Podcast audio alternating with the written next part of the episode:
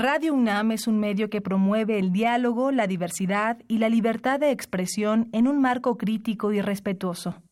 Los comentarios expresados a lo largo de su programación reflejan la opinión de quien los emite, mas no de la radiodifusora.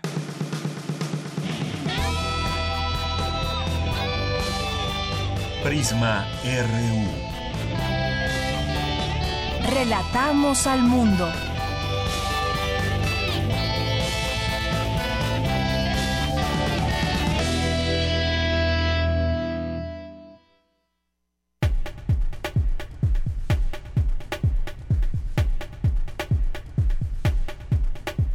¿Qué tal? Muy buenas tardes.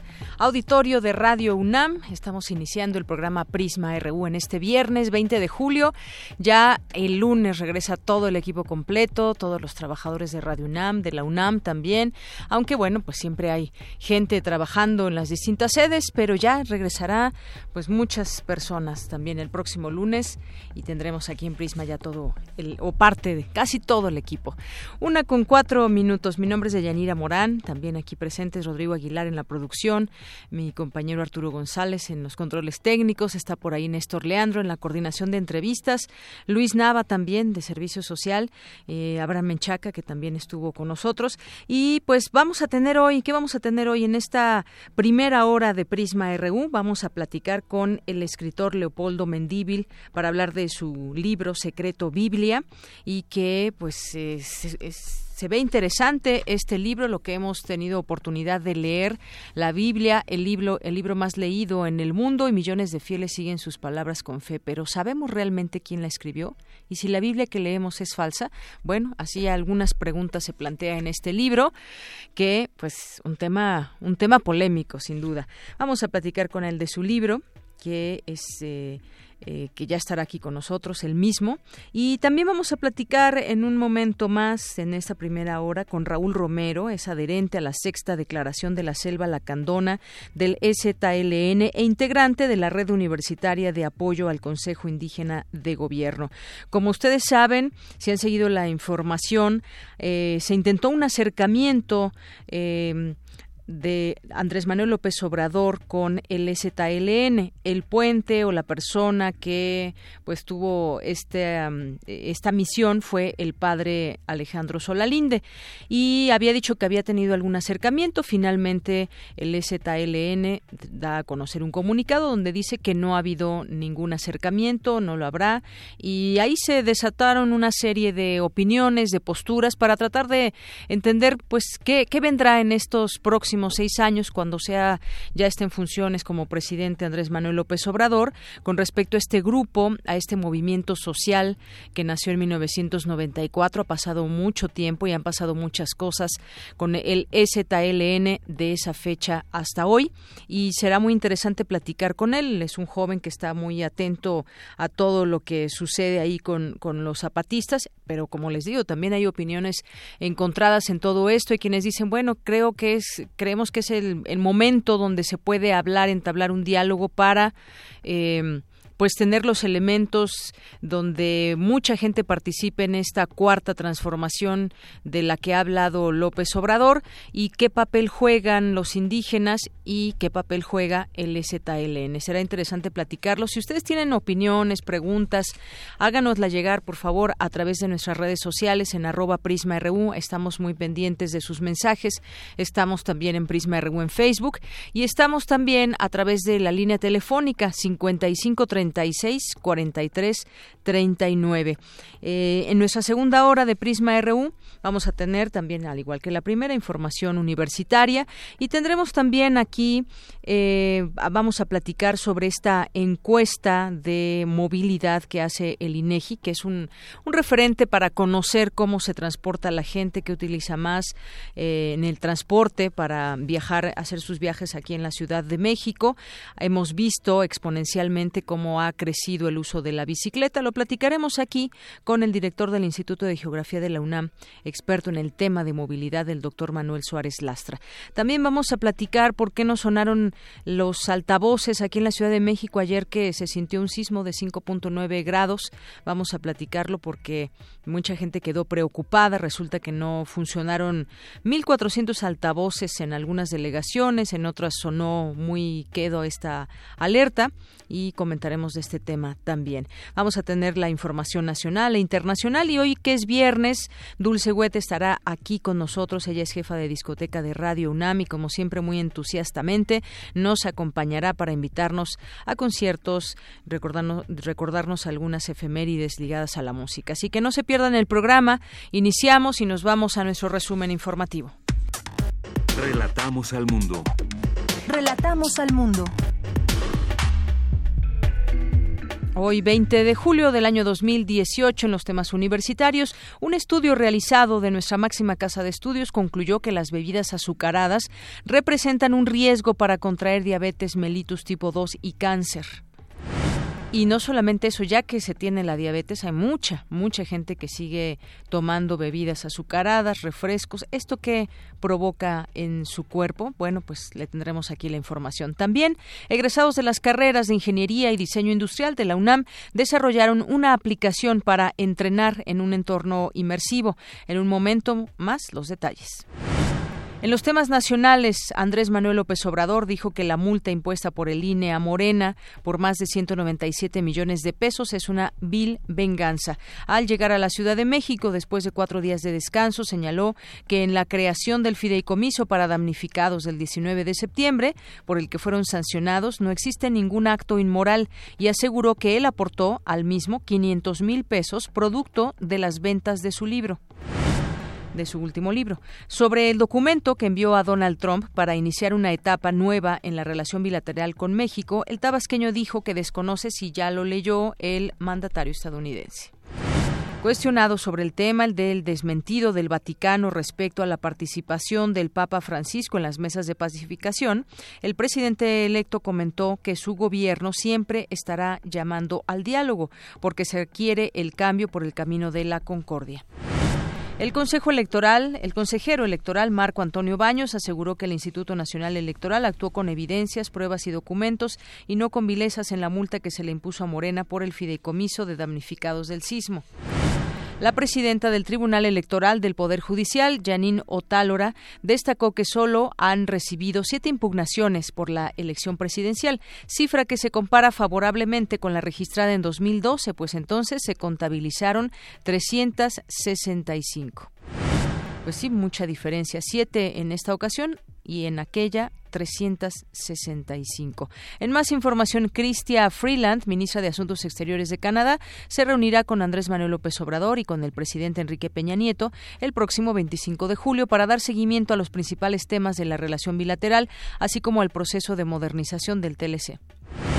El secretario de Comercio de Estados Unidos, Wilbur Ross, estimó que la renegociación del Tratado de Libre Comercio de América del Norte se acelerará con el equipo del próximo gobierno. Aseguró que López Obrador ha cambiado la retórica y es afín a la idea de rehacer el acuerdo comercial. El PAN inició el proceso de renovación de su dirigencia nacional. La Comisión Permanente del Blanquiazul sesionó a puerta cerrada para revisar los resultados de la elección del 1 de julio y delinear la posición que asumirán frente al gobierno de Andrés Manuel López Obrador. Eh, Porfirio Muñoz Ledo, diputado plurinominal electo de Morena, fue destapado por sus colaboradores como el posible presidente de la mesa directiva de la Cámara Baja para la próxima legislatura. El expresidente Vicente Fox defendió que el erario pague su seguridad y el salario de sus colaboradores, pues aseguró que los apoyos son un reconocimiento a su labor. El jefe del gobierno de la Ciudad de México, José Ramón Amieva, dijo que durante el sismo del día de ayer no funcionaron 1.300 altavoces, que representan el 12% del total de la red que forma la alerta sísmica, y que buscarán hablar con las autoridades capitalinas. Bueno, nosotros buscaremos hablar con las autoridades capitalinas. Ayer bien lo comentábamos, justamente a esta hora más o menos se dio una conferencia de prensa y participó el C5 y pues eh, desde ahí nos surgía esta duda, ¿por qué no sonaron todas las, las alertas?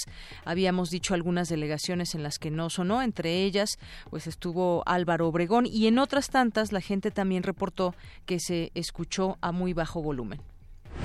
En temas de economía y finanzas, el embajador de México en Washington, Jerónimo Gutiérrez, y la jefa de la Cancillería de la Embajada de Canadá en Estados Unidos, Kristen Hillman, advirtieron que responderán de manera recíproca a una eventual imposición de tarifas sobre sus exportaciones automotrices a Estados Unidos. La Secretaría de Hacienda confirmó el aumento de los salarios de la alta burocracia con efecto retroactivo a enero y aclaró que la decisión se sustenta en las normas legales para actualizar los tabuladores de los servidores públicos, según lo establece el presupuesto de egresos de la Federación. Pues sí, antes de irse, un aumento a los salarios de la alta burocracia y se los harán efectivos desde enero. En otro tema, Javier Jiménez Espriu, propuesto como titular de la Secretaría de Comunicaciones y Transportes para el gobierno de Andrés Manuel López Obrador, visitó las obras del nuevo aeropuerto otro de los temas pendientes. En temas de cultura, el Congreso de Jalisco pedirá que ya no se instalen invernaderos alrededor del paisaje agavero, reconocido como Patrimonio de la Humanidad. Raúl Padilla, titular de la Feria Internacional del Libro de Guadalajara, no considera buena política mudar la Secretaría de Cultura a Tlaxcala, como ha propuesto Andrés Manuel López Obrador. El Festival de Salzburgo 2018 en Austria, en el que participarán los mexicanos Javier Camarena y Rolando Villazón, se centrará en las pasiones humanas. Desde este viernes y hasta el 30 de agosto, la ciudad natal de Mozart vuelve a acoger el certamen veraniego. La India se convertirá en 2019 en el primer país asiático en ser el invitado de honor a la Feria Internacional del Libro de Guadalajara bajo la que será la nueva sede de la Academia Mexicana de la Lengua. Arqueólogos eh, encontraron en Santa Catarina, Coyoacán, los cimientos del Palacio Gobernanza del principal Atenco Omac, cabecera provincial de la antigua Tenochtitlán.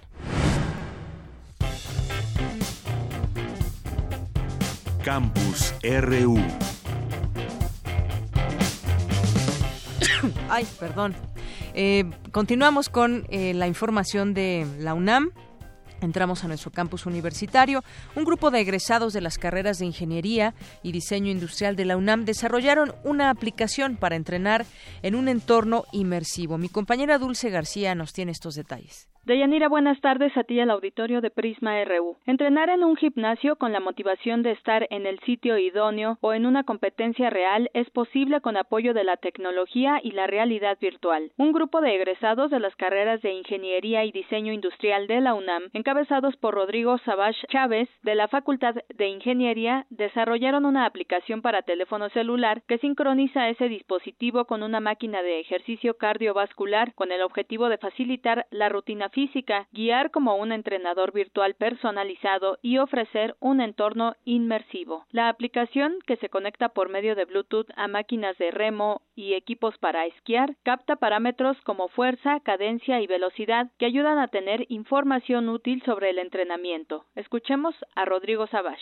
La máquina de cardio nos da la información de qué tan rápido estás jalando, a qué velocidad vas, tu pulso cardíaco y muchos otros parámetros, los cuales nosotros usamos para para hacer una simulación inmersiva de realidad virtual que se la presentamos al usuario. Entonces tus movimientos físicos se traducen a movimientos virtuales. Eres transportado a otro lugar, digamos a donde tú quieras y pues también te puedes ahora conectar en línea y puedes estar compitiendo o entrenando contra otras personas. Tú te conectas y puedes tener entrenamientos que te va diciendo, digamos, hoy te toca hacer mil metros rápido y después descansas 500 metros y así otra vez y te va guiando en cada métrica. El usuario puede seleccionar rutinas o utilizar un entrenador que lo guíe y configure el equipo. También es posible practicar en grupo con personas en el mismo nivel o más avanzadas, lo que motiva a esforzarse más. Los jóvenes han creado la empresa Intero para llevar su app al mercado y en la UNAM colaboran con la maestra Norma Elba Chávez Rodríguez, académica de la Facultad de Ingeniería para enseñarles a sus alumnos a hacer investigación y escribir artículos científicos. Es el reporte de Yanira.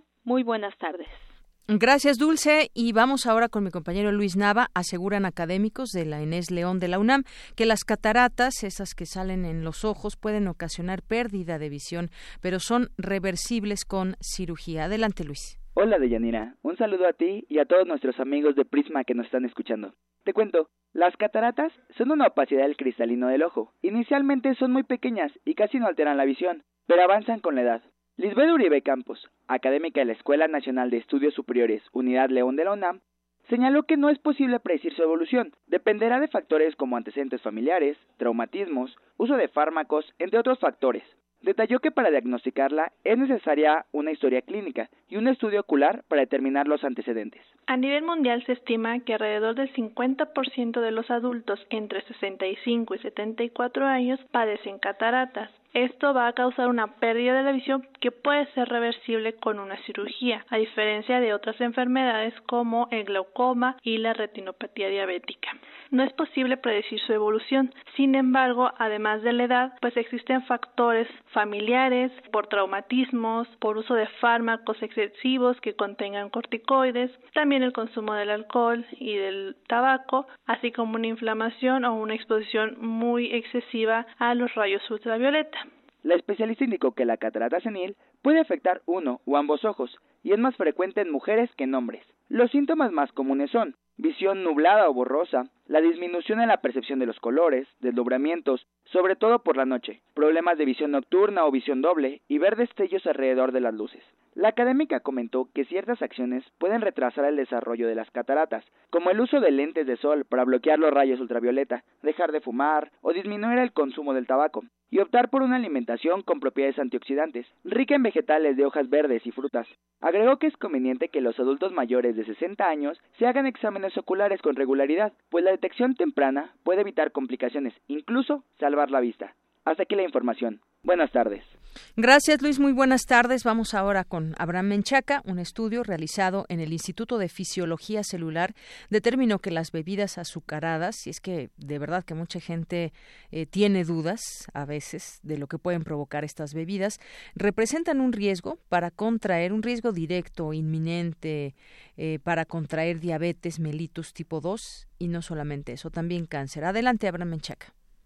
Deyanira, buenas tardes. Un saludo a los amigos de Prisma RU.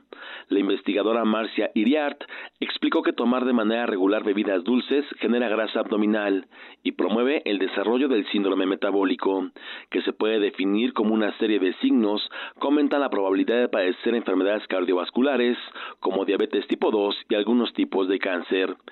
Señaló que el crecimiento de la grasa abdominal origina mediadores químicos llamados adopsinas y atrae glóbulos blancos que producen citocinas. Estos procesos son percibidos por el organismo como una inflamación. Este síndrome metabólico consta de varios signos que uno puede medir y que son la obesidad central, la panza, puede haber hipertensión, puede haber resistencia a la insulina, aunque haya esa hormona que, que ayuda a meter el azúcar a las células, especialmente a las células grasas y al músculo, aunque hay mucha insulina, no se puede utilizar bien. Entonces se llama resistencia a la insulina. Y también puede haber eh, problemas con las grasas, por ejemplo, los triglicéridos altos, el colesterol alto, especialmente el colesterol malo alto, el colesterol bueno bajo que a, todo esto se llama dislipidemia. Deyanira, la investigadora recordó que cerca del 40% de la población mundial tiene sobrepeso, obesidad y es sedentaria. De este segmento, una proporción considerable sufre también síndrome metabólico. Agregó que la insulina es una hormona importante porque favorece el almacenamiento de nutrientes, especialmente glucosa y grasa. Deyanira, la información que tengo, buenas tardes tu voz. Nuestro teléfono en cabina es 55 36 43 39. Porque tu opinión es importante, síguenos en nuestras redes sociales, en Facebook como Prisma RU y en Twitter como arroba PrismaRU. Relatamos al mundo. Relatamos al mundo.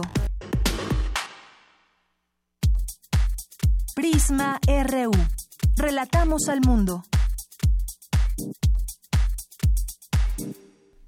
Continuamos una de la tarde con 22 minutos, como les habíamos dicho al inicio de esta emisión aquí en Prisma RU tendríamos eh, la oportunidad de platicar sobre un tema que a muchos eh, les está generando distintas opiniones y que es necesario platicarlo, comentarlo, expresar las opiniones del público, la gente que nos escucha. En las redes sociales también se han visto distintas opiniones al respecto y me refiero al tema del STLN, un comunicado que dio a conocer el 17 de julio, hace unos días apenas, como respuesta a una, eh, una algunas entrevistas que dio el padre Alejandro Solalinde en el sentido de que había habido algún acercamiento con el ZLN y bueno, pues de esta manera trabajar juntos eh, con este próximo gobierno de Andrés Manuel López Obrador. Y hemos invitado a Raúl Romero, él es adherente a la sexta declaración de la selva lacandona del ZLN e integrante de la Red Universitaria de Apoyo al Consejo Indígena de Gobierno. Raúl Romero, muchas gracias por estar aquí, por venir aquí a Radio UNAM, visitarnos y estar en este programa de Prisma RU. Muchas gracias a ti por la invitación y un saludo a todo tu auditorio. Oye, pues comenzar eh, con esta eh, situación. Te he visto en algunos otros espacios y yo creo que abonar a la discusión en estos momentos, pues es, es muy importante. Claro. Eh, seguir discutiendo y viendo cómo ha ido este movimiento tan importante del ZLN de 1994, cuando surgió este grupo. Fíjate, yo estudiaba en la universidad y, y tenemos quienes participamos en aquellas marchas para, de, para intentar y gritar al gobierno detener la masacre de lo que estaba sucediendo. Creo que la sociedad civil fue la que la que dio ese grito de alto a lo que está pasando allá en Chiapas y de ahí hasta la fecha pues han pasado muchas cosas, se han hecho distintos acuerdos, han pasado ya también varios gobiernos y a final de cuentas pues seguimos con este movimiento que que sigue y que lo seguimos también desde desde fuera observando qué sucede. Fue un movimiento que eh, destapó también mucha simpatía a nivel no solamente nacional, sino internacional. Mucha gente que fue en esta primera caravana, recuerdo que fue en el año 99, me parece. Fue la primera caravana zapatista que se... Que salió la caravana, de los la marcha de los 1111 zapatistas. Exactamente, bueno, me tocó a mí cubrirla, trabajaba en otro medio de comunicación, en Radio Educación, fue muy interesante porque participó mucha gente, periodistas de México y del mundo. Y bueno, ahora... Eh, pues quizás muchos vean con buenos ojos el hecho de que un gobierno, todo lo voy diciendo, la gente no me ve, pero lo podemos también entre comillados, un gobierno de izquierda llegue al poder a través del voto ciudadano y que pueda tener una, pues una especie de, no, no, no, no es una alianza, un entendimiento, un diálogo con el ZLN. ¿Cómo ves el panorama en que podemos hoy discutir este contexto entre el ZLN y el próximo gobierno? Bueno, primero hay eh, varios puntos que aclarar. Creo que como los compañeros y compañeras del Comité Clandestino Revolucionario Indígena lo hacen en su pronunciamiento, ellos son muy cuidadosos y dicen... Eh, Andrés Manuel ni siquiera ha recibido la constancia de mayoría, ¿no? O sea, ni siquiera podemos referirnos a un presidente electo, ¿no? O sea, tendrá que eh, calificar el INE las elecciones, tendrá que aprobarse el resultado, ¿no? Se le entregará la constancia de mayoría y ya después, por ahí del primero de diciembre, tomará posesión y entonces lo que sucede de pronto y es... que prácticamente será un hecho, ¿no? Prácticamente, pensamos que son... Eh, sin embargo, los lenguajes dicen mucho, ¿no? El, hoy no solo eh, ya se está repartiendo eh, las secretarías, ya se están enfocando en los grupos de trabajo, que además me parece importante, ¿no? Que se haga con tanta, que se haga con premura, ¿no?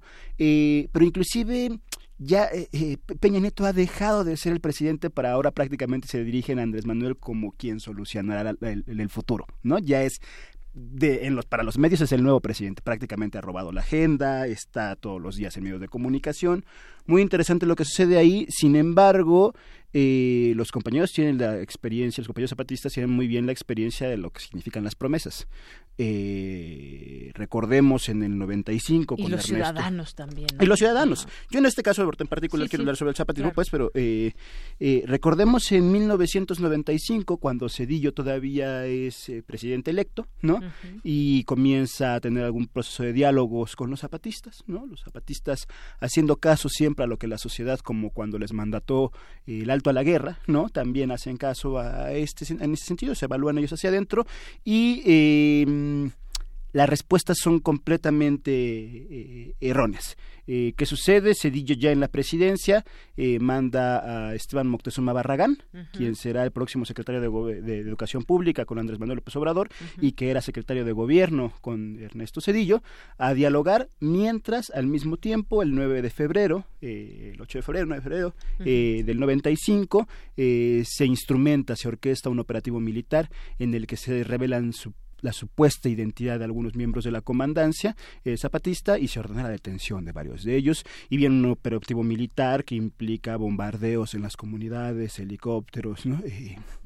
En fin, esa es la experiencia del 95. Vamos a la experiencia de 2001 y es la traición, eh, no solo de... Ya con Vicente Fox. Ya con Vicente Fox. No solo es la traición de PAN y PRI, que de ahí se esperaba, sino la traición de PRD, con Andrés Manuel dentro del PRD, cuando se vota en contra de los acuerdos de San Andrés y se hace una contrarreforma indígena que inclusive posibilita más el saqueo que viene por ahí. Entonces lo que nosotros decimos es la experiencia de la promesa del diálogo con quien todavía ni siquiera es presidente, o inclusive con poderes ya constituidos, es completamente eh, terrible, ¿no? La experiencia es terrible y creo que los compañeros en su mensaje son muy claros y dicen ya tenemos la experiencia de haber dialogado con presidentes electos, ¿no? Inclusive con el poder, Peor aún, creo me parece que los compañeros hacen bien en no abonar a la figura presidencialista.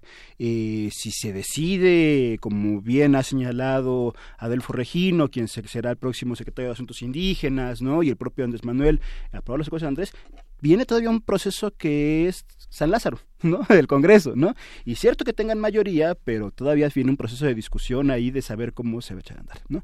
Entonces me parece que los compañeros son muy precavidos, ¿no? En decir, ya tenemos experiencias, no vamos a volver a cometer los errores, tenemos no solo experiencias eh, de diálogo con, sino también mucha gente dice, pero este es un nuevo gobierno, este es completamente diferente. Bueno, la experiencia que tienen los compañeros es que está ahí quien en algún momento eh, abonó a esa persecución que se, hicieron, que se hizo contra ellos en el 95. No es una buena señal, digamos, para el ejército. Digámoslo así, digámoslo así. No es una buena señal que muchos de los mismos los que estuvieron en el 95, los que han estado, los que han vivido, los que viven del erario público, los que viven, sigan, ¿no? en, el gobierno. O sea, para, para ellos y para muchos otros, creo que la duda de que algo cambia eh, es, es legítima. La duda de la continuidad de muchas de esas personas y de la continuidad, sobre todo, del proyecto económico, eh, me parece que, es completamente legítima. Así es. Eh, Raúl Romero, eh, seguir platicando sobre, sobre este tema. El rumbo de país pues se va definiendo en su momento, pues hay elecciones, han pasado, decíamos, varios gobiernos desde que surgió el ZLN y cada uno pues tiene sus características o sus ideas hacia dónde quiere llevar a este país. Como bien decías, hay una expectativa en esta ocasión de un, cambio. ¿Un cambio para qué? ¿Hacia dónde vamos? ¿Qué, es, qué, significa que le vaya mejor al país? Bueno, pues muchos grupos también, grupos vulnerables, siempre se recoge esa, eh, esa idea de, de incluir a todos, los migrantes, los indígenas, la diversidad sexual y demás. Eh, el, el STLN al día de hoy, ¿a quién representa? ¿A quién representa? Representa a los indígenas, representa a ellos como tal, como propio ejército zapatista. Hay una sensación de pronto de que quizás estén un poco, un poco aislados. ¿Tú qué opinas de, de esto? ¿A quién, ¿A quién representa el STLN o qué significa en este contexto de país? Yo creo que, eh, eh, y es una opinión, insisto, desde afuera, yo creo que yo me siento representado, creo que muchos nos sentimos representados, desde luego no somos los millones que marcharon en 2001, ¿no? en el 94 o en el 95. Eh, creo que el Stelne por sí mismo se representa a sí mismo, es una voz propia, es una, es una voz que le habló a México y al mundo sobre un problema que no se veía antes, ¿no?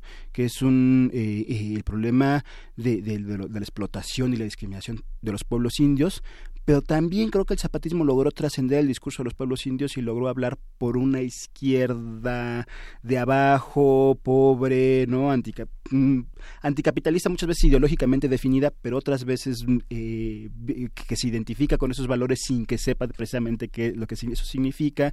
Creo que representa a un amplio sector de la sociedad que aspira eh, a un proceso de cambio social. Eh, ¿Y de mucho y de conciencia, de un cambio social eh, por eso decía que no solo es material, sino que también es cultural, ¿no? Y aquí me parece que es importante precisamente la crítica que se hace a Solalinde, ¿no? Que, a ver, no es la crítica no es a Solalinde solamente como persona. Solalinde se presenta como emisario del nuevo gobierno. Él dice voy en representación de Andrés Manuel López Obrador y llevo una carta. Solalinde, hasta donde sabemos, es el asesor de derechos humanos de Andrés Manuel y funcionó así durante toda su campaña. Solalinde, en las últimas declaraciones que dio ayer en un noticiero eh, de, gran escucha también a nivel nacional, de Carmen Aristegui, efectivamente, dijo que él tenía comunicación con Olga Sánchez Cordero y con Esteban Moctezuma Barragán y con Alfonso Romo, ¿no? Se refirió a eso. Entonces, no es solamente Solalinde, es un emisario de el que será el futuro gobierno que rompe protocolos, revela conversaciones privadas que tuvo con algunos interlocutores y sobre todo tiene un trato profundamente racista. El referirse a existen mediadores mestizos que influencian o impiden el diálogo entre las comunidades zapatistas y el nuevo gobierno, es el mismo argumento salinista de decir son indígenas manipulados por mestizos, ¿no? Y es el mismo argumento del 68 de son los jóvenes mexicanos manipulados por extranjeros, ¿no? Se está, no solo es racista en el sentido de los indígenas no pueden pensar por sí solos, no pueden rebelarse por sí solos, sino que además eh, eh, es un mestizo el que los guía, sino además es esta influencia del, del, del maciosare, ¿no? Del extraño enemigo que está desde afuera incitando a esta confrontación.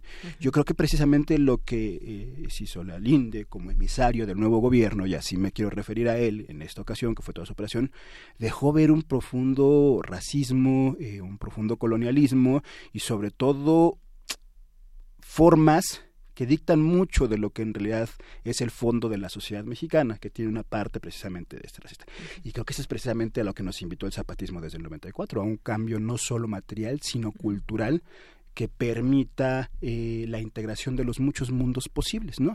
Eh, existe ahora una presión, por ejemplo, ahora el zapatismo es parte también de una iniciativa más grande que es el Congreso Nacional Indígena y que también a su mismo, mismo momento lanzó una iniciativa que es el Consejo Indígena de Gobierno, que eligió a una vocera, que era María de Jesús Patricio Martínez, Marichuy, para que eh, compitiera como candidata independiente y se juntara todo el plazo de firmas, que no se logró, pero que es una parte mucho más amplia, ¿no? Es una parte mucho más grande. Oye, y esto significa también, perdón que te interrumpa, que, que eh, también dentro de esta idea de los indígenas, del zapatismo, hay una eh, confianza, digamos, en este sistema democrático que hay en México para llegar a algún puesto de poder al mm. ella estar eh, con esa intención apoyada por todo este grupo. No, de hecho lo que la intención en todo momento fue evidenciar que una mujer indígena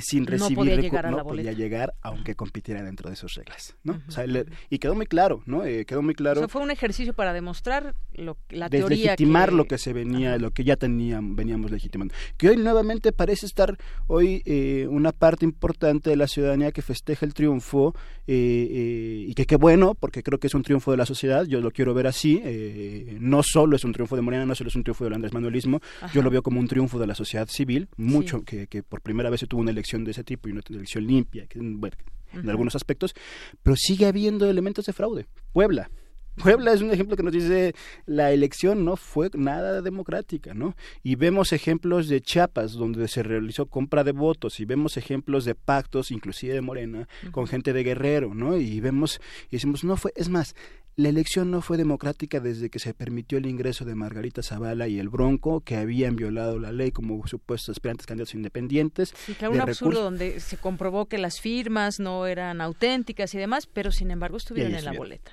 Y Marichuy, que hizo todo un, junto con el Consejo Indígena de Gobierno, que siguió el proceso, que no aceptó recursos, que fue la, campaña más limpia, que fue un referente de lo limpio y de lo moral y de no aliarse con eh, eh, la corrupción, y queda completamente Entonces ahí me parece que ya estaba un primer elemento, los compañeros y las compañeras decían, sí. esta elección podrá tener un gran resultado para la sociedad mexicana, pero sigue siendo antidemocrática.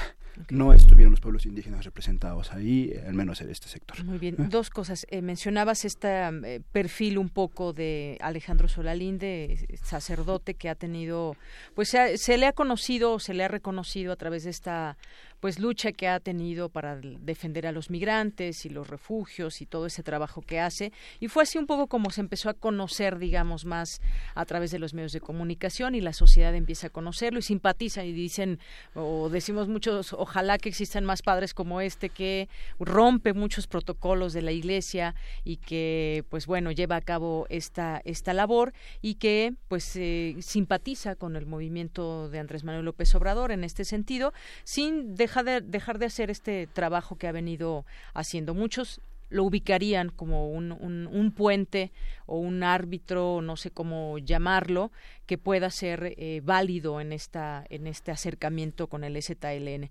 Y decías también muchas personas, 30 millones de personas que que votan por Andrés Manuel López Obrador, un 53% cerrando en los números.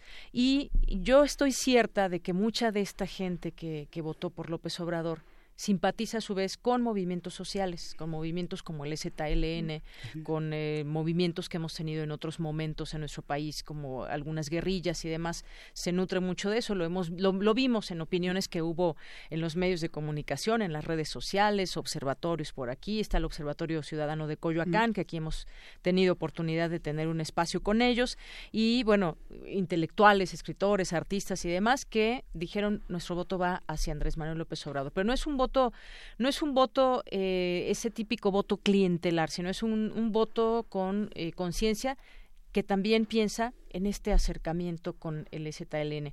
Yo te pregunto, ¿no sería quizás un buen momento? A lo mejor no son las formas en las que se, se intentó llegar, pero no podría ser un buen momento para acercarse. Quizás ya conocemos a Esteban Moctezuma Barragán, pues no, definitivamente descalificado por todas estas razones, pero quizás que se pueda encontrar a otra, a otra persona que llene esas eh, características que debe tener para un acercamiento con el ZLN y trabajar quizás de cerca. No sé exactamente cuál sería esa agenda, ¿no? Pero podría darse, ¿crees que pueda darse? Eh, ¿Es, o están cerrados o si están abiertos? No sé, ahí yo, compartí algunas reflexiones y, llegar a esta, esta pregunta que me haces. Primero, yo, yo sí creo que, como tú bien lo mencionas, que mucha gente votó por Andrés Manuel López Obrador por votar en contra de todo lo otro. Claro. De todo el PRI, del PAN, de todo... De, todo lo que dejaron... ¿no?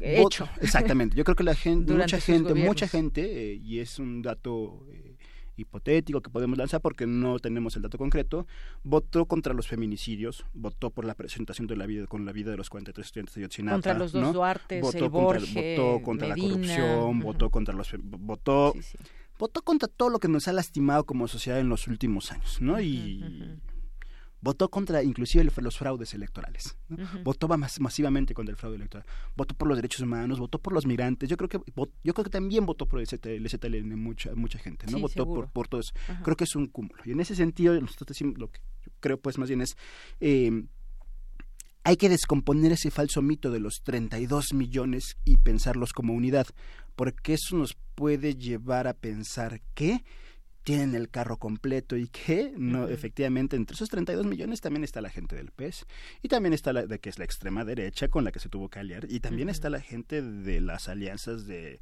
el Maestro Gordillo y el Sindicato Nacional de Trabajadores de la Educación. Y también está la gente del PRI también y está también desde luego hay que lograr los enojados del PRD los, enojados del PRI está.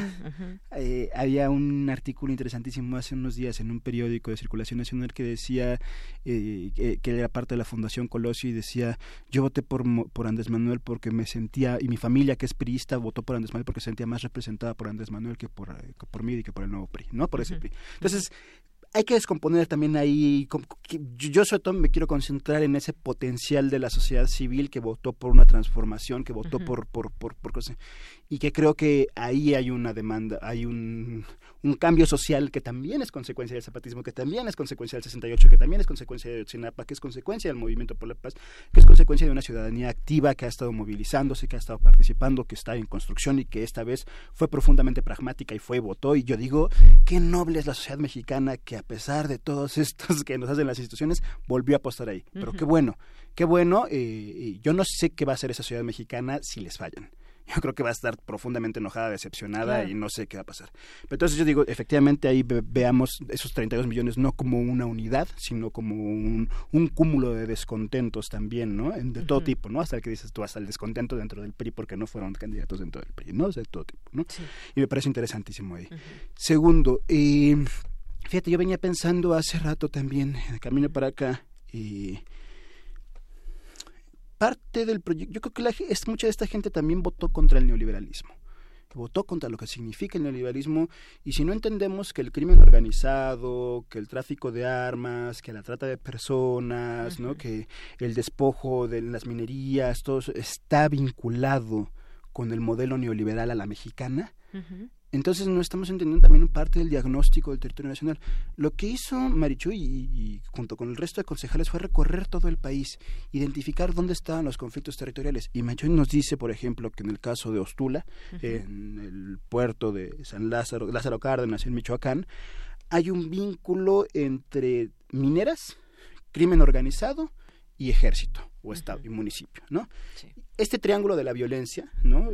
Corporaciones mineras, corporaciones criminales y Estado mexicano, vinculado, triangulado por muchos lugares del país como tal, eh, va a seguir operando porque parte del proyecto económico del país significa incentivar la minería, significa incentivar eh, el despojo, significa, ¿no? O sea, creo que creemos que hay problemas allá. Entonces, lo que nosotros decimos es, así como, como nuestro ex rector, eh, don Pablo González Casanova en los 60 diagnosticó el colonialismo interno, que significaba el desarrollo de unos pueblos a costa del desarrollo de otros, o sea, el desarrollo de las ciudades a costa de los pueblos indígenas. Hoy se está dando, y la propuesta de desarrollo económica de Andrés Manuel es muy de ese tipo, ¿no? Una propuesta del desarrollo del país, que qué bueno, ¿no? Qué bueno que va a venir a universidad, que si se concreta, qué bueno que va a haber que la base económica sobre la que se va a dar es a costa del despojo de las comunidades. Romo, eh, quien será el jefe de gabinete y quien está ahora en asesor en materia de transición en materia económica, ha dicho que eh, las zonas económicas especiales, que significan verdaderos enclaves coloniales donde los empresarios tienen el control del terreno, del terreno, del territorio, ¿no? No solo van a continuar, sino que van a crecer. Y dice Chiapas, Veracruz, Oaxaca y Guerrero se convertirán en verdaderos paraísos de inversión, como lo hará después todo el país. Bueno, eso nos deja ver, ¿no? Que es muy probable, casi un hecho, que el desarrollo económico de una parte de la sociedad sea a costa del despojo, el asesinato cultural, territorial de otras comunidades. Y entonces ahí estamos en un nivel de... Y que quizás, y te lo digo, vamos a hacer, vamos a tratar de, ser eh, siempre pues con esa visión crítica y demás. Hay leyes en este país también que protegen ciertas áreas naturales que sabemos que de pronto en el Congreso tal de Quintana Roo y demás, donde hay pues muchas áreas naturales, pues simplemente Borges no vendió vendió eh, terrenos de playa y demás. Eso pues según la, según yo la ley no lo no lo permite. Yo esperaría como tú bien dices todavía ni siquiera está en funciones que hay exista que haya esas eh, precisiones de muchas cosas no solamente en este sino en otros temas. Eh, también decías un voto contra el neoliberalismo. La desigualdad en este país está tremenda. Y ahora que surgió el tema de los salarios que la alta burocracia Que ganan más de 200 mil pesos o más de 100 mil por lo menos, que bueno, un salario así, quien lo tiene, eh, no es el común denominador de los mexicanos, pues está destapando todo esto. Por supuesto hay quien se enoja y dice, bueno, pues cómo me van a quitar de 200 a, a 100 mil pesos, no me va a alcanzar para vivir. Y bueno, hay una cierta también simpatía por parte quizás de la gente que lo ve, bueno, puedo significar un ahorro, cuántos millones por ahí ya se dijo que se podrían ahorrar. Vaya, hay que verlo, o quizás muchas cosas en, en, conjunto. Decías, y creo que me parece muy importante, ¿quiénes son estos 30 millones? Hay, mm. No solamente es la gente que quiere un cambio, también fue la gente del PES, fue la gente eh, quizás hasta un voto clientelar de algunos sindicatos, no lo sé. Y también se hizo por ahí un estudio eh, muy interesante, lo sacaron varios medios de comunicación, de cómo mucha gente con estudios votó más por López Obrador que por Mido por, o por Ricardo Anaya. Eh, no podemos generalizar, por supuesto, pero es, es, es interesante esto que estamos eh, discutiendo y sobre todo, pues discutir qué queremos como país, aprovechando estos grupos como el EZ, aprovechando esto, esta gente que, que, que sí hizo un voto de conciencia por, en este caso, por el, el, candidato que ganó, y yo creo que podemos ir transitando, me, me parece, hacia ese cambio que tú dices, y, y me parece también eh, muy importante que lo digas. ¿Qué pasa si todas estas expectativas que se abrieron no se cumplen? Mm. Yo diría, desde un punto de vista personal, va a pasar lo que siempre ha pasado, lo que pasó cuando no cumplió Fox, cuando no cumplió este, Felipe Calderón, cuando no cumplió eh, Carlos Salinas y que el fraude del 88 con Cárdenas, pues simplemente la, la sociedad aguanta y a lo mejor, pues si no se cumplen las expectativas, votará en los siguientes seis años por el PRI o por el PAN si hace un buen trabajo Morena con López Obrador, quizás vuelvan a votar por él, no lo sé, no no no tengo no tenemos todavía esos elementos, pero pues me parece que es un buen momento para un, un buen momento de unión, decían eh, un momento donde podemos estar con esta visión crítica porque no no es posible tampoco que todo se aplauda a un nuevo gobierno porque tiene ese respaldo que hace mucho no se veía y el país se, se pintó de guinda y el Estado de México bueno ahí habrá que analizarlo también fueron muchos elementos y, políticos lo tendrán que analizar en los partidos por qué el PRI perdió tanto por qué el mm. PAN perdió tanto por qué el PRD pues está prácticamente extinguiéndose cuando cuando era un partido al que mucha gente votó por lo menos aquí en la Ciudad de México. Siempre había ganado el PRD. ¿Qué pasó? Todos esos movimientos hay que irlos viendo.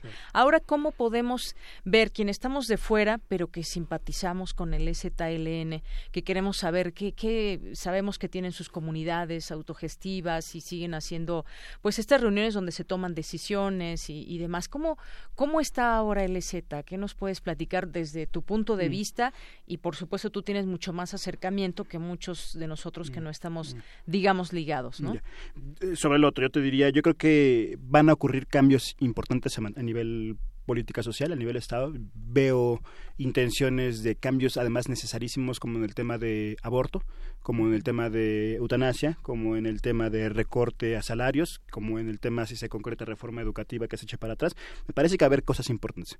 Yo lo que decimos es el riesgo de que todo ese desarrollo o beneficio para la sociedad sea a costa del despojo de los pueblos indígenas y de los recursos naturales, cuidado, no, no eh, sería repetir la misma política indigenista del viejo PRI, ¿no? Y ahí tengamos mucho cuidado. Segundo, yo creo eh, que hoy más que nunca eh, necesitamos una, un movimiento social crítico, independiente y activo. O sea, creo que irnos a, creo que la, irse a festejar que logró un cambio sería el peor error, porque, miren, este país y en muchos de América Latina y también ya en Europa, principalmente en Europa, eh, las derechas más rancias, las más conservadoras, están ya en su faceta de movimiento social, eh, inundando las calles, ¿no? En este país vimos al Frente Nacional por la Familia, ¿no? En este país hemos visto eh, ya esa derecha muy conservadora vuelta ONG, asociación civil, demandando el empresa los empresarios impulsando la reforma educativa, ¿no? Queriendo copar ahí esos espacios que son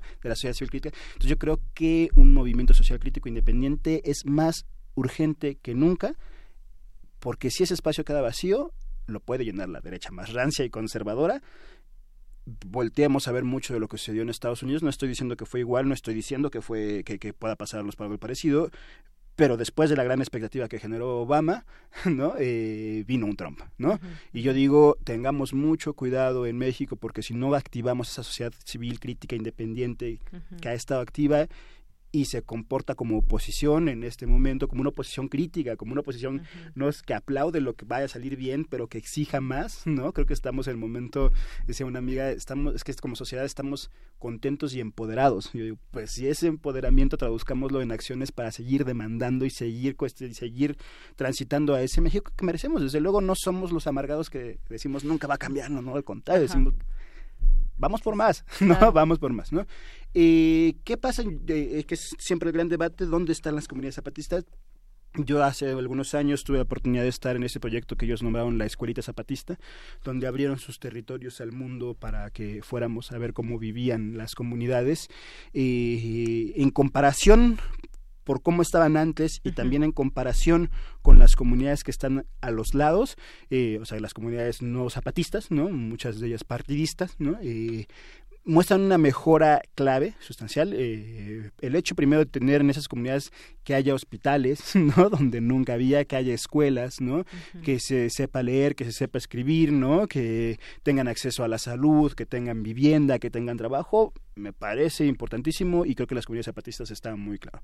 Eh, ahora bien, muchos de ellos, más bien como, como zapatistas, viven en la clandestinidad, entonces no tenemos los datos concretos de un censo que pueda arrojarlo, pero quienes han estado ahí, los libros de Paulina Fernández, académica de la Facultad de Ciencias Políticas y Sociales, los libros de Bruno Baronet de la Universidad de Veracruz, Cruz, que son trabajos concretos sobre estudios de caso de el avance en las redes de escuelas primarias, secundarias y bachilleratos en las, en las comunidades zapatistas, ¿no?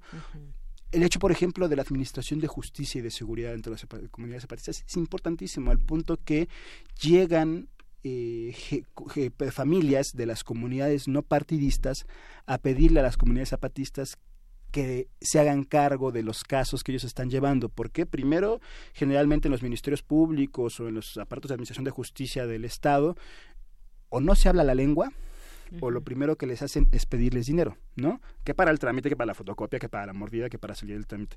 Sí en los aparatos, en las juntas de buen gobierno, que es donde se da la administración de justicia zapatista, se habla la lengua y no se les pide dinero por nada, ¿no? Entonces muchas veces este modelo de justicia restributiva, ¿no? Es, eh, es mucho más interesante, es, beneficia más a las comunidades aledañas, ¿no?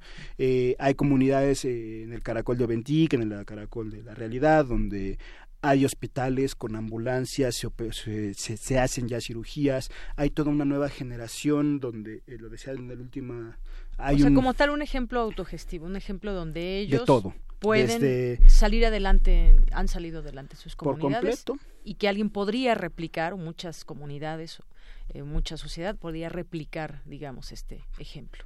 Ah, tomar ejemplo, tomarlo como ejemplo. Muy bien. Bueno, eh, fíjate que vamos a tener más ah, tiempo porque no, no, no llegó nuestro invitado, o no ha llegado por lo menos Leopoldo Mendívil, que íbamos a hablar de un libro, así que pues tenemos más tiempo. Dos elementos más para esto. Eh, fíjate, en hace dos años los compañeros, los zapatistas tienen una cosa que se llama el conciencia por la libertad y el comparte, ¿no? El conciencia y el comparte, ¿no? Y eh, son festivales de ciencia y arte donde las comunidades zapatistas dialogan con científicos de todo el mundo y con artistas de todo el mundo, ¿no? El grado de educación que tienen los indígenas zapatistas llega al punto de hacer había un ejemplo donde alguien estaba explicando esta imagen de la evolución del hombre, ¿no? Del mono a hombre, ¿no? Y una mujer zapatista le decía, una niña zapatista adolescente le decía, y las mujeres ya veníamos evolucionadas o cómo pasa que no estamos representadas en esa imagen. Entonces, hay un diálogo interesantísimo ahí de también cómo se está creciendo en la educación. Oye, eh, digo, en todo esto siempre llegan cosas a favor, cosas eh, críticas. A mí me gustaría compartir eh, contigo algunas cosas que, que, nos llegan a través de Twitter. Eh, Dice Sergio, para satisfacer las demandas históricas de los pueblos indígenas de México no necesitas al ZLN, solo necesitas satisfacerlas. La causa de esta hostilidad zapatista a AMLO es ontológica. Si AMLO satisface las principales demandas indígenas, el ZLN perdería su razón de ser.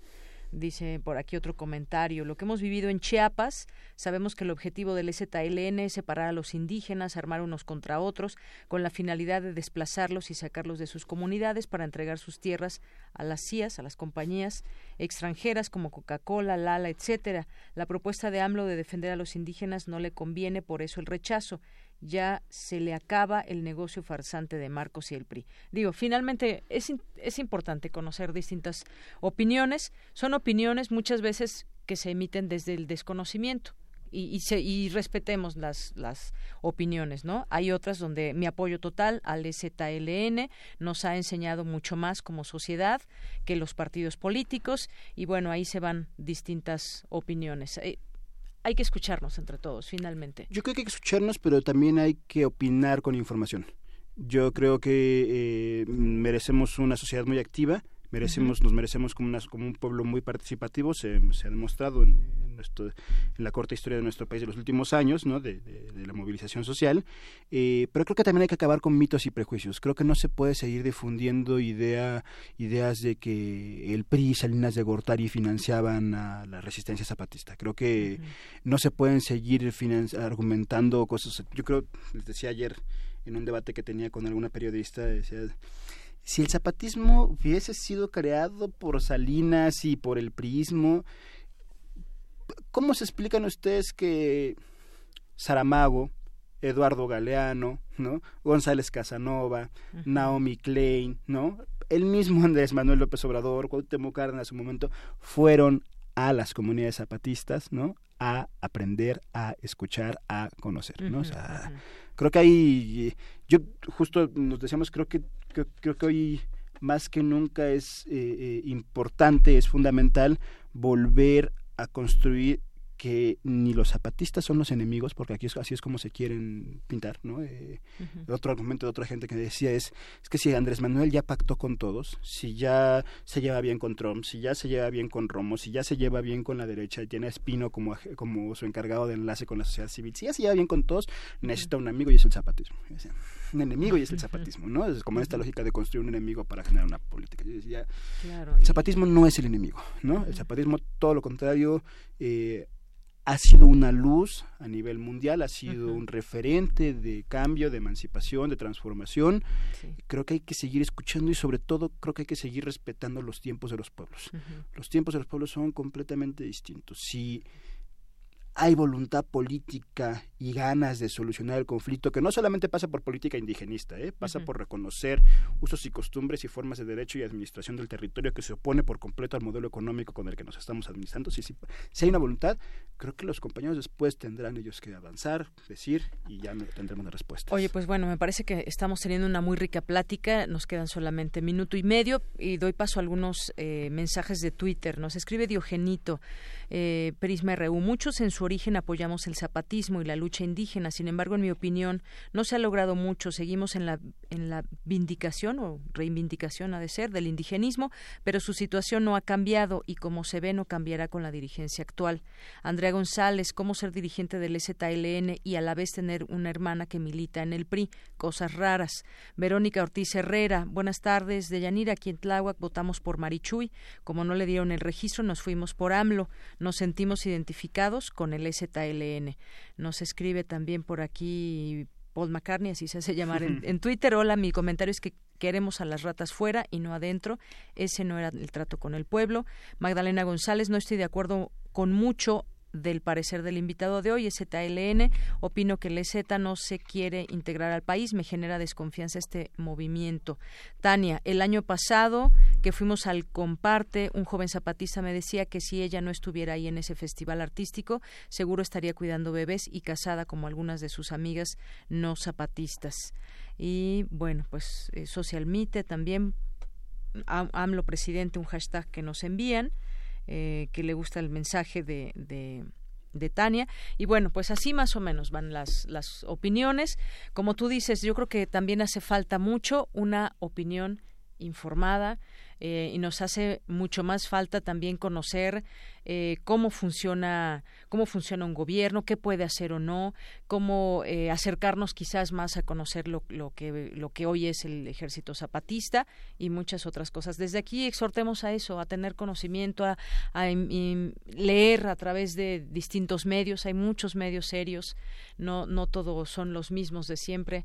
Hay que seguir leyendo y seguir informándonos. Pues muchísimas gracias, Raúl Romero, por venir aquí a Radio UNAM y platicar de este tema. No, muchísimas gracias a ti por, permitirnos este espacio. Solo una última recomendación. Hay ahí en redes sociales circulando lo que son los, los primeros cuadernos de la escuelita zapatista, donde las propias comunidades cuentan sus avances, cómo cambiaron del 94 a hoy, y sobre todo cómo uno nació una nueva generación que ya tiene salud, que tiene educación, que tiene justicia, que tiene que puede ir a un comparte y no quedarse con los niños porque también hay una política de educación sexual hay que seguirnos informando, hay que seguir dialogando y muchas gracias por este espacio. Muy bien, pues muchas gracias a ti, Raúl Romero, adherente a la sexta declaración de la Selva Lacandona del ZLN e integrante de la red universitaria de apoyo al Consejo Indígena de Gobierno. Y lo decimos aquí, hemos buscado también al padre Solalinde, no hemos encontrado la, la oportunidad de entrevistarlo, pero pues aquí están los micrófonos abiertos también para seguir discutiendo de ese tema. Gracias, Raúl. Gracias, también. Y vamos a hacer un corte en este momento, regresamos a la segunda hora de Prisma RU. Relatamos al mundo. Relatamos al mundo. El concepto de universidad apela al conjunto de conocimientos que satisfacen una amplia gama de curiosidades. Literatura, música emergente, sexualidad y erotismo, cine, tecnología, política, arte y actualidad. Cuando cae la noche, la radio se refresca para los oídos estudiantiles. Resistencia modulada. Menos aula y más campus. De lunes a viernes, de las 20 a las 23 horas. Por el 96.1 de FM. Radio UNAM. Experiencia sonora. Mm, nada como caminar por las calles y percibir la otra ciudad. Esa alternativa escondida entre el bullicio y el asfalto se parte de Escaparate 961. La revista cultural que te ofrece las otras opciones. Viernes a las 15:15 por el 96.1 de FM. Radio UNAM, Experiencia Sonora.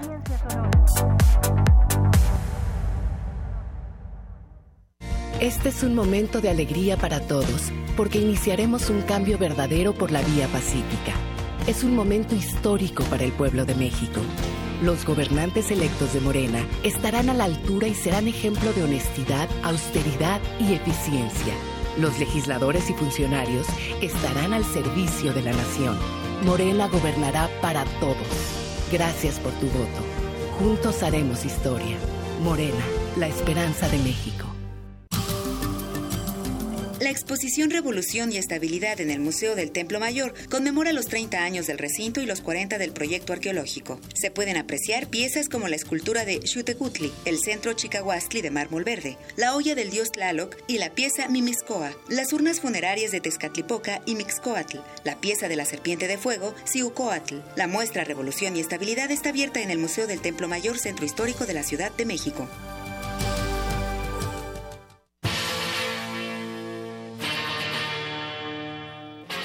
Después de 50 años, cuando despertamos, el rock seguía ahí.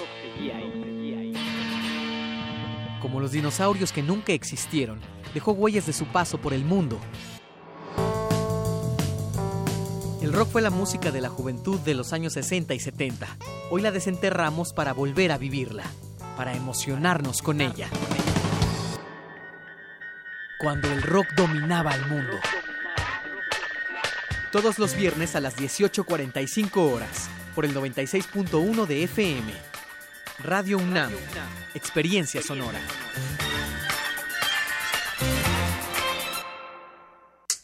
Hola, ¿qué tal? Hola, hola, hola, hola, hola, ¿qué tal? Los esperamos en el 96.1 de Radio UNAM, Xochicoscat, Collar de Flores, 10.30 de la mañana, Radio UNAM. Recuerde, 96.1, soy Mardonio Carballo. Xochicoscat, lunes a las 10.30 horas por el 96.1 de FM. Radio UNAM. Experiencia sonora. Porque tu opinión es importante, síguenos en nuestras redes sociales, en Facebook como Prisma RU y en Twitter como arroba PrismaRU. Queremos escuchar tu voz. Nuestro teléfono en cabina es 55 36 43 39.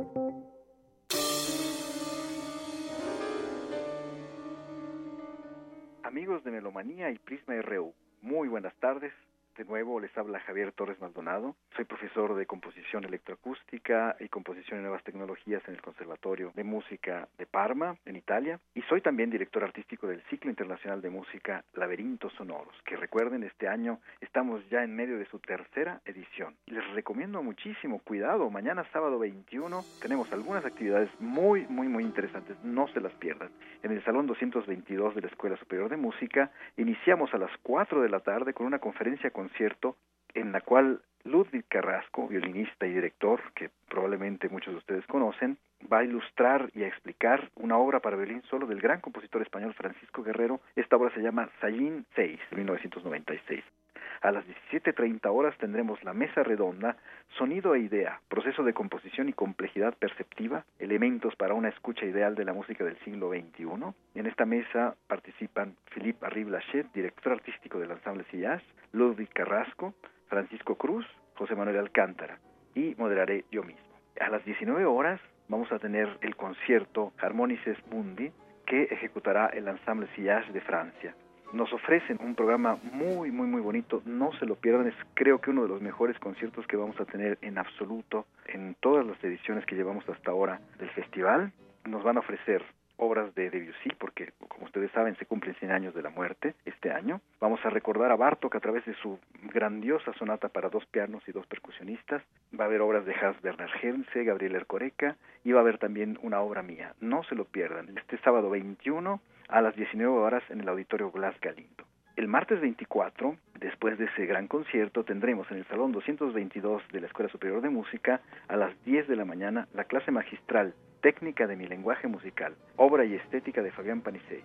E imparte esta conferencia el mismo Fabián Panicello, que, como ustedes recordarán, es nuestro compositor en residencia este año en Laberintos Sonoros. El miércoles 25 en el Salón 222 de la Escuela Superior de Música vamos a tener la clase magistral Objetos Sonoros, Dramaturgia Musical y Proceso Compositivo que impartiré yo mismo. Y en el aula magna José Vasconcelos a las 12 del día tendremos una proyección y diálogo con el compositor. No se la pierdan también. El título de esta conferencia es Le Malentendu. Está dedicada a la ópera de cámara multimedia de Fabián Panicello y la discusión, por supuesto, será con el compositor mismo. El jueves 26 en el Salón 222 de la Escuela Superior de Música a las 10 horas vamos a tener la clase magistral Nuevos recursos instrumentales en la cuerda y el viento madera, sistemas de escritura. Imparten Alejandro Toñón, Mary Coronado y Jesús Sánchez Valladares del Ensamble Taller Sonoro de Sevilla. Es uno de los grupos que trabajan con los jóvenes compositores y de hecho es el grupo que estrena las obras de los jóvenes compositores en España. Y así a las 11 de la mañana ellos mismos nos ofrecen nuevos recursos instrumentales en la percusión y el piano, sistemas de escritura, otra conferencia. Imparte Ignacio Torner y José Baldomero Llorens, siempre de lanzando el taller sonoro. Y a las 12 horas tendremos la clase magistral para clarinetistas y compositores desde el instante, aspectos técnicos e interpretativos de esta obra. Imparte Camilo Irizo. La ejecución de la obra estará a cargo de Joel Morales Rodríguez, un clarinetista muy joven de la Unidad Académica de Artes de la Universidad Autónoma de Zacatecas, porque este año hemos decidido incluir jóvenes solistas en uno de los programas más interesantes del ciclo y será presentada por el compositor, es decir, yo mismo. Precisamente este mismo día, es decir, el jueves 26 en la noche, en el Auditorio Blas Galindo, a las 19 horas, tendremos el concierto Astronomía Nova y Memoriam Graciela Gudelo. Es un concierto que ofrecerán los jóvenes solistas del Taller de Música Contemporánea de la Unidad Académica de Artes de la Universidad Autónoma de Zacatecas. Este taller de música contemporánea está dirigido por Alejandro Barrañón. Y llegamos al viernes 27. No se pierdan el noticiero del viernes 27. No les anuncio nada más, pero les digo que de verdad la clausura del ciclo va a estar muy, muy interesante. Entonces no se pierdan el próximo noticiario del viernes en la tarde les deseo por ahora muy buena tarde y no falten a nuestros conciertos. Recuerden que realmente valen mucho la pena.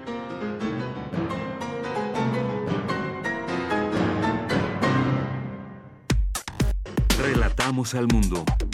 relatamos al mundo. Continuamos, son las 2 de la tarde con 10 minutos. Gracias por su atención, por estarnos escribiendo aquí a través de las redes sociales como en arroba prisma.ru en Twitter y en nuestro teléfono. Ahí también recibimos sus opiniones. Si gustan marcarnos, aquí está muy puesto nuestro compañero Luis Nava para escucharles en el 55 36 43 39. Vamos a continuar con la información de la UNAM. aún hay mucho que descubrir sobre el origen del universo, analizar los elementos químicos que se encuentran en él ayudará a descifrar esos enigmas. Dulce García nos tiene la información. Mucho se ha dicho acerca de que fueron las estrellas las que produjeron todos los elementos que conforman el universo, pero en los últimos años se han encontrado particularidades, puesto que, por ejemplo, se sabe que la cantidad de helio que se encuentra en el universo es mucho mayor que el que podrían producir las estrellas, así que se planteó la teoría del Big Bang, pues ahí se pudo haber producido ese helio. Aunque hay quienes han cuestionado la teoría del Big Bang, al menos ha servido esta para entender el universo como se conoce hasta ahora. Según señala la doctora Gloria Delgado, investigadora del Instituto de Astronomía de la UNAM, hay otras alternativas para explicar el origen del universo, pero la del Big Bang es el mejor modelo hasta el momento. La académica explicó cuáles fueron los primeros átomos que se formaron en él. Digamos, cuando el universo tenía alrededor de tres minutos, se pudieron empezar a formar los primeros núcleos de helio y de hidrógeno, a eso se le conoce como nucleosíntesis eh, primordial, para que esto ocurriera, bueno, a partir del origen se fue enfriando poco a poco y expandiendo, entonces en ese momento es cuando ya podían eh, formarse los primeros núcleos. Y un poco después, cuando el universo tenía alrededor de 300.000 años, se pudieron formar ya los primeros átomos.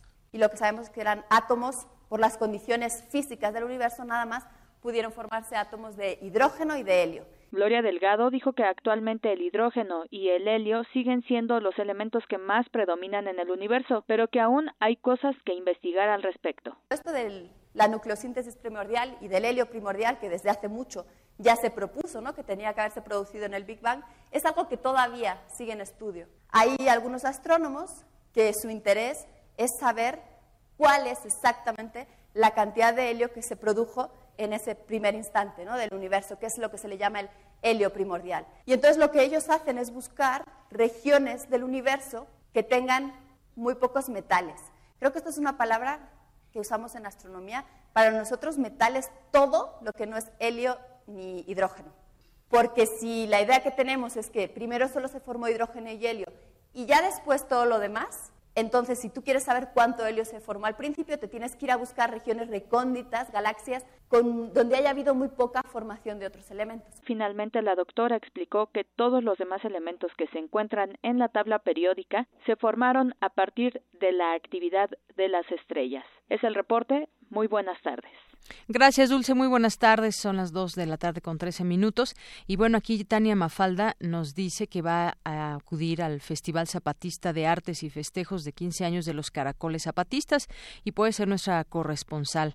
Bueno, pues muchas gracias por este ofrecimiento, Tania. Nos dice podemos hacer varias cosas. Y Chocoyote que nos escribe también aquí en Twitter, nos dice que él le carga las maletas. Bueno, pues muchas gracias.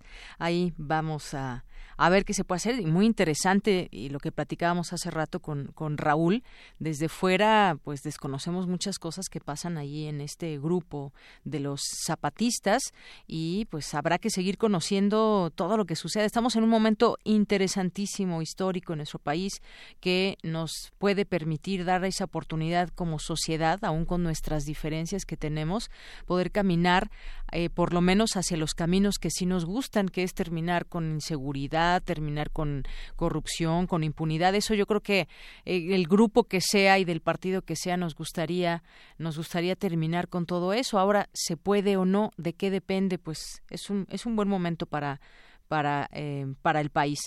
también nos dice aquí en el grito en el arroz, la Tania, no soy muy religioso, pero estoy casi seguro que el Nuevo Testamento justo antes del Apocalipsis.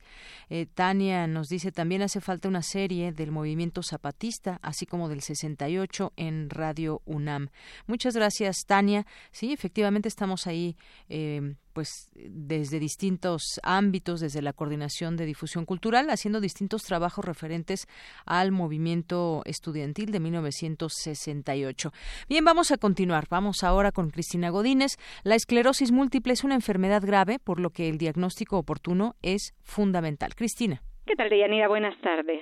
La esclerosis múltiple es una enfermedad que se caracteriza por la inflamación, la desmielización y la pérdida axonal. En ella hay desencadenantes genéticos y ambientales, entre estos el fumar, la obesidad, así como algunos virus. También es una enfermedad que requiere de una atención multidisciplinaria, así como de diversos recursos para su diagnóstico y para el tratamiento a lo largo de la vida del paciente. La neuróloga Gloria Llamosa García Velázquez del Comité Mexicano para la Investigación y Tratamiento de la Esclerosis Múltiple expresó que se trata de una enfermedad que no tiene cura.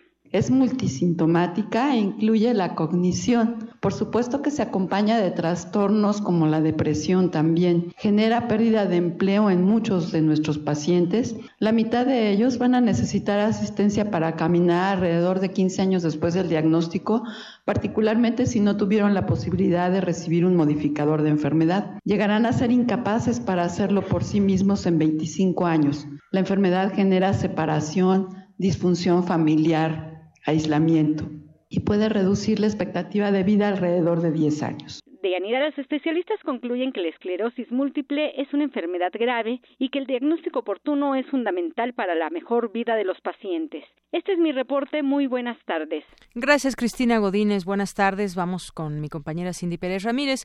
¿Está por salir de vacaciones alguien por aquí? Bueno, alguien que nos esté escuchando. Nuestra compañera Cindy Pérez Ramírez nos presenta una serie de tips para viajar de forma segura. ¿Qué tal, Deyanira? Te saludo con mucho gusto. De acuerdo con el informe Hábitos y Tendencias del Turismo en México, la manera de viajar de los mexicanos varía según su rango de edad. Los jóvenes de 18 a 35 años, denominados como millennials, planean escapadas con amigos, pareja o se aventuran solos a conocer destinos internacionales como Ámsterdam y La Habana, mientras que adultos de 35 a 49 años planean sus vacaciones con familiares o con su pareja a ciudades grandes. Para que los viajes no se conviertan en una tortura, la directora de operaciones en viajes Intermex, Bárbara Karim, dio una serie de recomendaciones entre las que se encuentran la aplicación de vacunas, las visas para distintos países y llevar consigo identificaciones oficiales. También eh, tenemos que tener cuidado con las visas que se requieren para ciertos países. A veces mucha gente no sabe que incluso para ir a Estados Unidos se tiene que sacar una visa.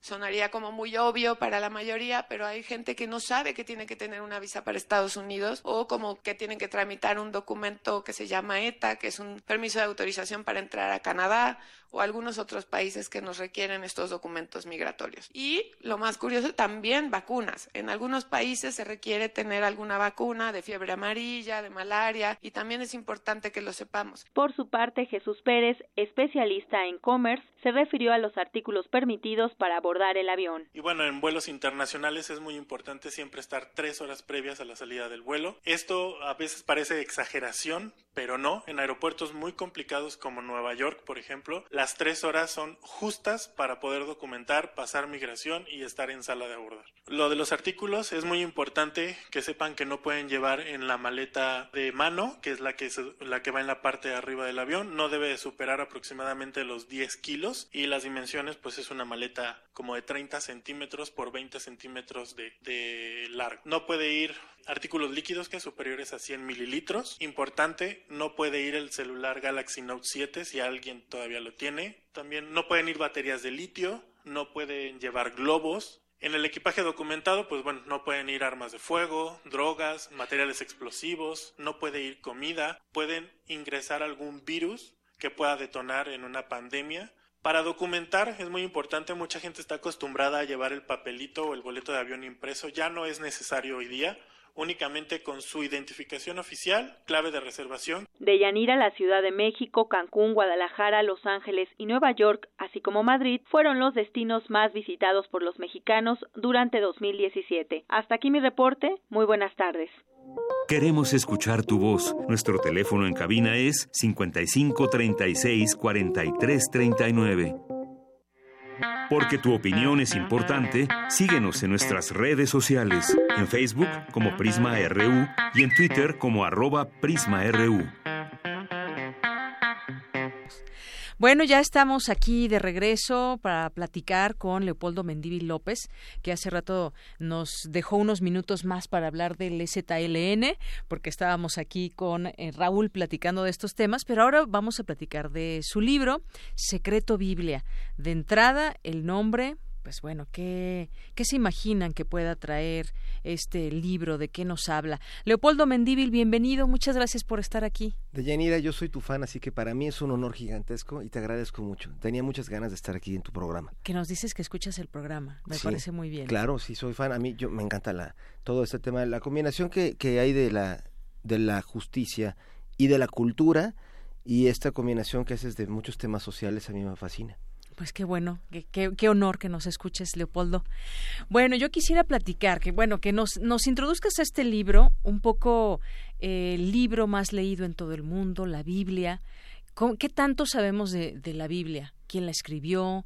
Eh, y, todo eso que dice la Biblia es verdad o no. ¿Por dónde nos llevas en este libro, Leopoldo? Mira, yo soy de una familia muy creyente, ¿no? Haz cuenta, en la casa, casa tuya, este, mi padre, él es agnóstico, dice que no es ateo, pero mi madre era totalmente católica. Luego tenemos antepasados judíos, hay protestantes, hay ateos. Entonces yo toda la infancia viví en una contienda, en una guerra que ocurría en el comedor.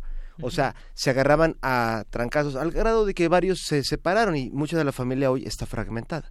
Yo los he ido buscando, a pesar de que hoy yo soy el elemento que en teoría traería la discordia, pero no al revés. Yo creo que esta guerra todos la hemos vivido de alguna u otra manera en casa, pero es la guerra del mundo. O sea, hoy en Medio Oriente, nada menos que ayer fue un día importante en ese aspecto, este, han vivido una guerra por la religión. ¿Cómo es posible? Por ejemplo, pueblos como el libanés y el, y el, el, judío son vecinos y de hecho en sus genes hay un, una similitud tan grande. Toda la diferencia y la guerra es por la religión. Entonces yo siempre me pregunté, ¿cómo es posible que Dios, eh, en la Biblia hay pasajes que dicen que hay que ir a matar a los vecinos, ejemplo, Deuteronomio 7, o, y muchos que dicen que Dios apoya a, algunos para ir a masacrar a otros. Entonces, a la vez, a Moisés le dio una tabla donde el quinto mandamiento decía no matarás. Yo pensé, ¿cómo es posible? Los humanos podemos fallar, pero Dios creó las leyes del universo, nunca se ha visto una roca que se vaya para arriba. Entonces, cuando se trata de Dios, no ocurren esas ambigüedades. Yo siempre desde niño, uno de los máximos intereses que tuve fue ver si se están peleando todos, a ver, vamos a ver si siquiera es cierto. Entonces ya después de que como en las películas y pasaron 40 años, ¿no? Y entonces este ya ahora sí puedo decir que me, quemé las pestañas, las las neuronas, hablé con medio mundo, leí todo lo que se puede imaginar y ahora sí creo que sabemos cómo está la radiografía de la Biblia, o sea, qué es cierto y qué no. Y de eso se trata Secreto Biblia. Bajo la idea de esto, de que sí en el fondo hay un libro sagrado, es algo sublime lo que hay al fondo, pero durante siglos eh, hay muchas alteraciones terribles y que donde se creó la guerra, el genocidio, se crearon las bases para que existiera la Inquisición, la quema de mujeres en Salem eh, por parte de fanáticos, y la guerra actual, ¿no? Las cruzadas también, o sea, son cosas que los políticos fueron clavando ahí. Y lo malo es que hoy los creyentes, la mayoría agarra el libro y se lo traga como está entero. Lo digo con respeto. Sí, sí. En vez de separar la paja del oro. Claro. Y, bueno, de todo esto que, que nos, eh, que nos platicas, porque efectivamente las, la religión, ya sabes, esta típica frase de que hablar de religión o de política no nos va a llevar a ningún lado y cada quien se va a quedar con sus, con sus ideas. Yo, yo recuerdo, me, hiciste recordar con este libro en algún momento, porque además también en algún momento de la vida de las personas se puede cambiar de religión. Mucha gente ha cambiado y se ha vuelto a otra religión que no es la que le inculcaron sus padres de niño. Cuando tú eres niño, pues tienes tus creencias también porque te las dicen tus papás y después creces y puede ser que cambies o sigas por ese camino. Yo recuerdo cuando leí la Biblia para niños, no, no recuerdo exactamente qué editorial habrá sido, pero se me hacía muy cruel esa historia que nos mostraban a los niños de muerte, de enfermedades, si se portaban mal, si, si faltabas a, a, Dios, pues Dios te enviaba estas enfermedades terribles y además y los gigantes y te destruían. Entonces, para mí fue una historia de miedo, de verdad. Entonces ahora creces y, y, pues es interesante siempre leer la, la Biblia, pero vamos a rascar un poco más o hacia allá nos llevas en tu libro justamente justamente es un, el, el, mayor misterio de toda la historia humana. Secreto Biblia, pero además me encantó porque al principio cuando lo empieza uno a leer, citas aquí distintas eh, a distintos personajes que se refieren justamente al libro y después de estas citas que nos mueven a la reflexión haces una advertencia a quien continúe con la lectura de este informe. Y me pareció genial que nos hagas esta advertencia y, basado también en estas opiniones que podemos leer de distintos, hasta viene una del Papa, me parece también, ¿no? Hay tres. Isaac Asimov, eh, Fernando Klein, entre otros. Pues sí, lo que pasa es que a la gente, la gente ni se imaginaría que el Papa Francisco y, y, no solo él, mira, por ejemplo, hay tres, digamos que se podría llamar una historia de tres papas, este, que fue Pablo VI fue el primero que se atrevió a decir que todos tenemos derecho, y está en una encíclica, todos tenemos no solo el derecho, sino la obligación de investigar la historia real detrás del libro sagrado. O sea, y por esto lo quisieron linchar. Hay muchos hoy en el, en el área de hueso colorado de los católicos que dice que era un masón. Eso es falso. Todo eso lo abordé en el libro de Secreto Vaticano, de cómo hay el hueso colorado católico, y eso que yo soy católico, ¿eh? y, con mucho afecto y cariño hacia el catolicismo. Sí, yo también lo soy, he de decir. Sí, o sea, mira, nuestro gallo, estoy seguro porque yo te escucho, o sea, el Papa Francisco, sí, e, e, ese trae un concepto bien padre. Sí, que ha roto, sí, con, con ciertas... Eh, protocolos incluso, sí, cuando vino a México. ¿Y no lo han dejado? Esta costra que son los que están arriba y que no no quieren que modernicen, ¿no? Cuando él ha dicho, lo que busco es lo que Cristo hacía. Si ahorita estuviera acercarse a todos los católicos de una manera no desde como lo hacía quién se fue ahí de Norberto Rivera, por ah, ejemplo, ¿no? no desde ese pedestal de que te ven así abajo a los feligreses. Y con anillos y unos bastones que parece que son como de un sacerdote persa. Como chihuahuas, si Cristo no usaba esas cosas, los apóstoles ¿Dónde quedó la humildad, Leopoldo? sí, exacto, sí. dentro de la religión, ¿no? Totalmente.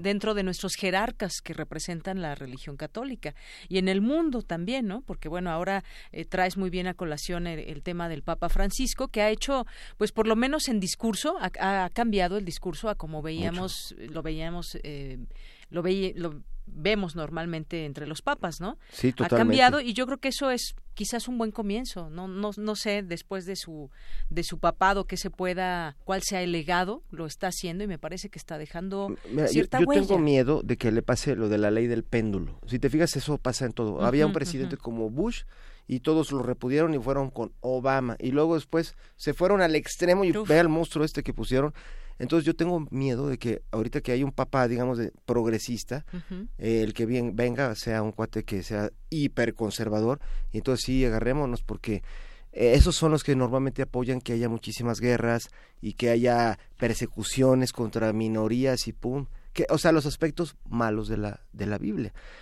aunque los aspectos buenos son, son lo más noble y bello que se ha creado, ¿no?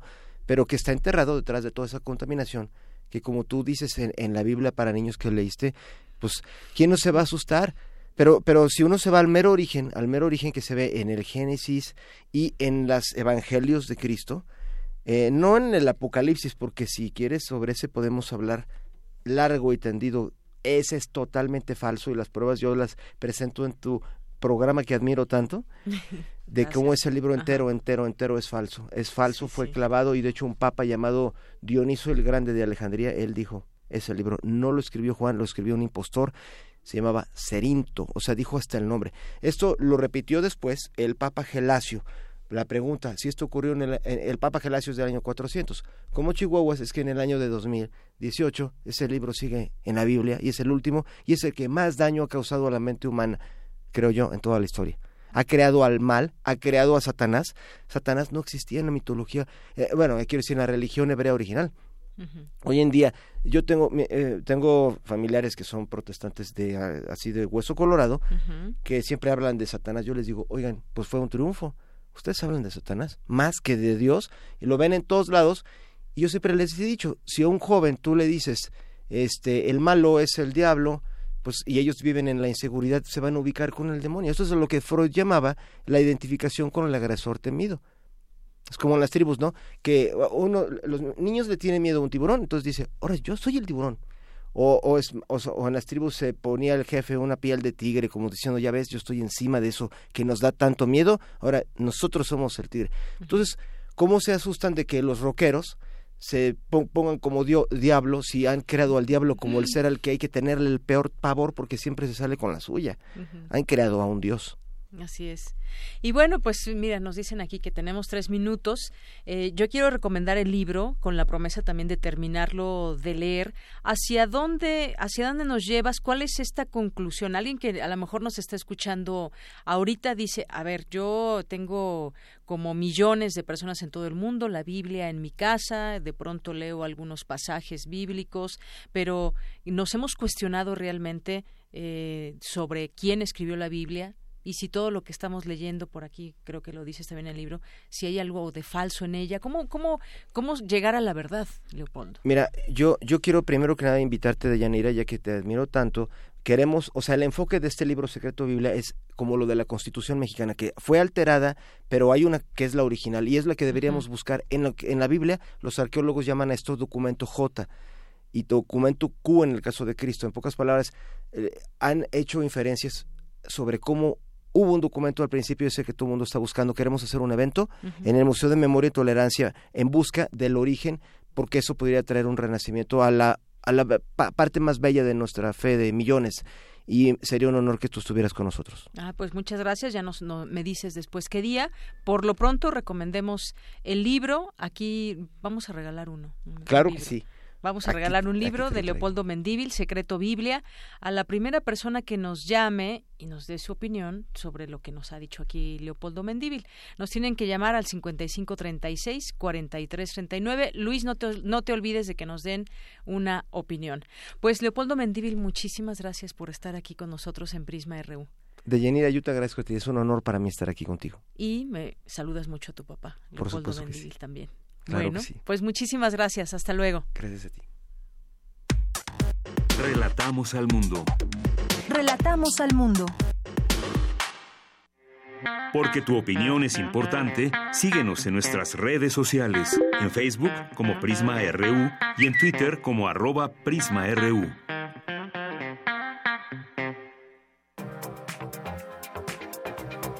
Internacional RU.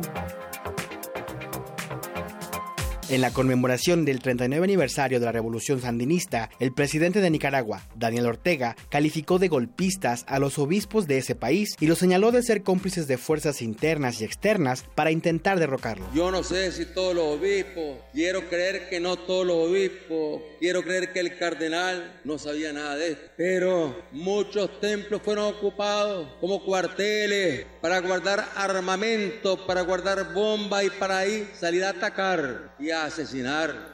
Nuestras decisiones no están en Washington, están en Managua. El expresidente de Uruguay, José Mujica, manifestó su preocupación por la crisis que vive Nicaragua y criticó al gobierno de Daniel Ortega por la violencia ejercida constantemente en las protestas de su país. El mandatario de Estados Unidos, Donald Trump, dijo que está listo para aplicar aranceles a otros 500 mil millones de dólares en productos chinos y agregó que se han aprovechado del país durante demasiado tiempo. No quiero que se asusten, quiero que les vaya bien. Me cae muy bien el presidente Xi, pero fue muy injusto. No lo hago por un asunto político, lo hago para hacer lo correcto con nuestro país. Se están aprovechando de nosotros y no me gusta. No me gustó durante años. Podría pasar por varios países son muy buenos aliados, pero no es de extrañar que sean buenos. Los déficits, el dinero que están obteniendo de Estados Unidos. En respuesta, China culpó a las autoridades estadounidenses de hacer falsas acusaciones y reaccionó a afirmaciones de que el presidente Xi Jinping está bloqueando las negociaciones con la Unión Americana. Es la portavoz del gobierno chino, Hua Chunying.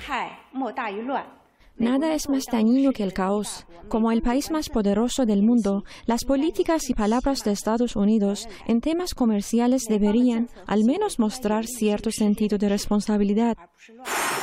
En otra información, la vocera de la Casa Blanca informó que el presidente Donald Trump quiere una segunda cumbre con su homólogo ruso, Vladimir Putin, que se podrá llevar a cabo en Washington para el otoño. Indicó que ambos gobiernos han comenzado ya las conversaciones para planear ese nuevo encuentro.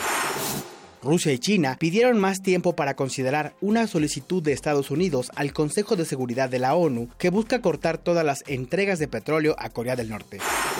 La revista Time difundió la portada de su número 30 de julio titulada La crisis de la cumbre, en la que aparece una imagen con los rostros fusionados de Vladimir Putin y Donald Trump. El gobierno estadounidense informó que ha reunido a 364 niños de 5 años o más con sus familias, luego de que fueron separados en la frontera, aunque aún le faltan cientos antes de que en una semana venza el plazo impuesto por una corte.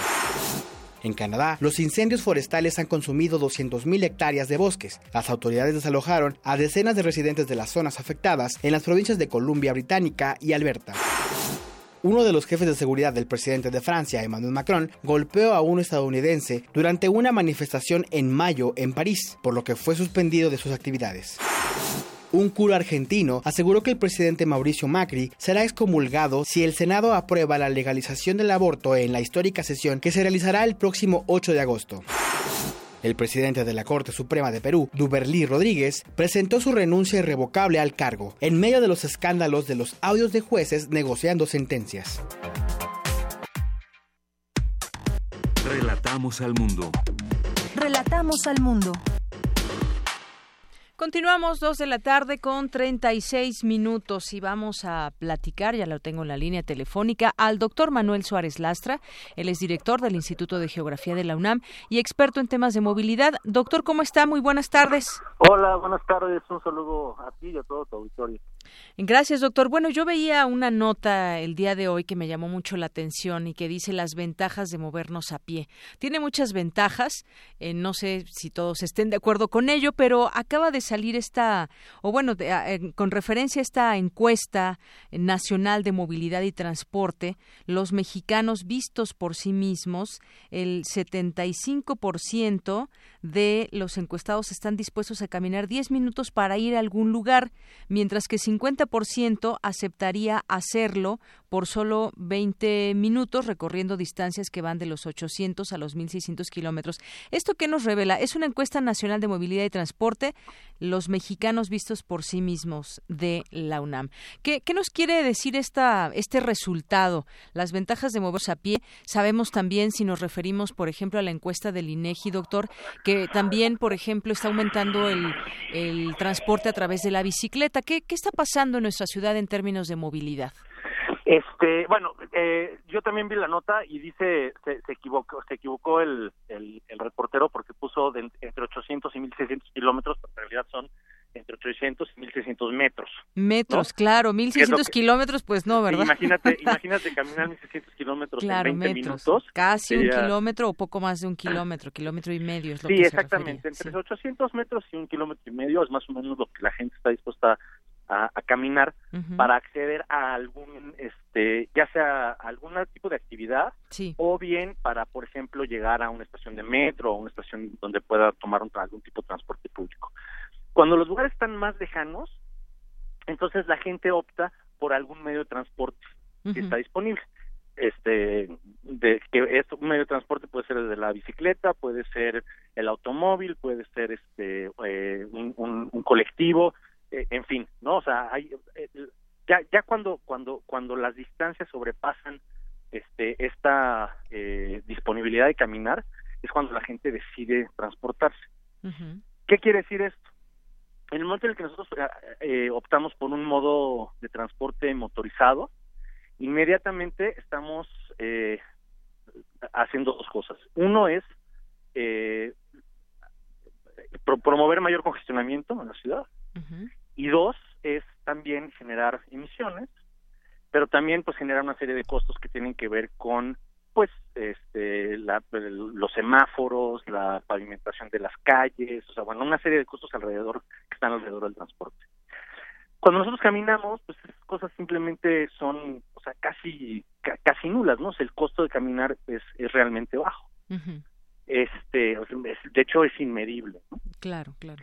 Eh, entonces, para las ciudades esto quiere decir que si nosotros planeamos ciudades de manera que las actividades estén lo más cerca posible una de otra, uh -huh. la gente optaría por caminar y el uso del automóvil, el transporte público sería muchísimo menor. Y entonces tendríamos ciudades menos contaminadas, mucho más amables, menos ruidosas, este, y bueno, pues yo creo que a todos nos gusta tener, este, poder salir de, de la casa y podernos dirigir a unas cuantas cuadras para poder comprar algún, este, alguna cosa que necesitemos en vez de recorrer largas distancias. Claro, y que ahora eh, justamente también mucha de todo va concatenado, doctor. Muchas veces estos lugares donde se encuentran eh, pues las tiendas de autoservicio, mercados, todos estos servicios que hay normalmente, pues por eso se venden mucho más caros algunas algunas zonas, ¿no? Eh, porque queremos que todo esté cerca, pero no todos, no en todos los lugares de vivienda, pues está todo tan cerca y obliga pues a tomar algún transporte público o el automóvil y demás. Pero pues destacar las ventajas de movernos a pie. No sé si ese tipo de encuestas también puedan servir para hacer una especie de diagnóstico ahora que también entran las nuevas autoridades y hay una Secretaría de Movilidad y entonces, bueno, pues hubo también muchas propuestas. Lo que queremos, por ejemplo, en una ciudad como la Ciudad de México es movernos de manera más eficiente, no tener un transporte público saturado, quizás optar por las ventajas de movernos a pie a través de campañas y demás, porque a veces pues se quiere tomar transporte para todo o a tomar el carro para todo. Así que, pues habrá que ver también estas ventajas, ¿no, doctor? Este, sí, de hecho, pero, pero precisamente ahí la cuestión está en la planeación, ¿no? O sea, cuando planeamos cómo crece la ciudad y cómo va cambiando la ciudad, tenemos que pensar, me desde mi punto de vista, en, en usos, este, usos de suelo mixto. Es decir, esta idea en la que podemos tener eh, eh, comercio y actividades económicas, por ejemplo, en los pisos de abajo, y que en la parte superior tengamos, este, tengamos vivienda. Y cuando logras este tipo de combinación, la ciudad se vuelve muchísimo más eficiente, ¿no? Está más que comprobado que cuando tienes eh, alta densidad, cuando tienes una diversidad de actividades, este, eh, entonces las, las ciudades se vuelven muchísimo más caminables y la gente opta por caminar antes de usar el transporte, cualquier tipo de transporte. Muy bien, doctor. Pues yo, a mí me gustaría que siguiéramos platicando esto, quizás en otro, en otro momento, porque vienen también una serie, tal vez de modificaciones o, no sé qué vaya a pasar con el transporte público, con el área que ya está asignada para bicicletas también en esta ciudad. Nos gustaría muchos que andamos en bicicleta que crezca esta red y que también, pues, se privilegie, eh, pues, caminar entre la gente. Eso también depende mucho de nosotros y también quizás que existan esas campañas que muestren los beneficios. Pero bueno, sí, sí, Antes de, antes de, que de despedirnos, este, fíjate que a mí me encantaría, acepto la, la, invitación a platicar sobre las bicicletas. Justamente ahorita en el Instituto de Geografía estamos haciendo un proyecto muy importante para la Ciudad de México que se llama el Plan Bici. que es precisamente dejar para el gobierno que, que entra en diciembre un hacia dónde ir, ¿no? Este porque pues hemos visto que con la infraestructura no infraestructura de, bicicleta que hay en la ciudad se triplicaron los viajes en bicicleta y que precisamente es debido a la infraestructura. Pues me parece muy bien y si a usted le parece pues puede incluso si lo permite su agenda poder venir aquí a Radio UNAM y que podamos platicar ampliamente sobre este tema y también quizás algún representante de estos grupos ciclistas a ver cuáles hay eh, cuáles son las propuestas que ellos seguramente también tendrán por supuesto. Bueno, pues la agendamos eh, para más adelante, doctor. Sale, pues. buscamos. Muchísimas gracias. Hasta luego, buenas tardes. Hasta luego, doctor Manuel Suárez Lastra, director del Instituto de Geografía de la UNAM, experto en este tema de movilidad. Bueno, pues ya nos comprometimos, lo comprometimos también a que venga a este espacio a hablarnos de movilidad y el uso de la bicicleta. Relatamos al mundo. Relatamos al mundo. Porque tu opinión es importante, síguenos en nuestras redes sociales, en Facebook como Prisma RU y en Twitter como arroba PrismaRU.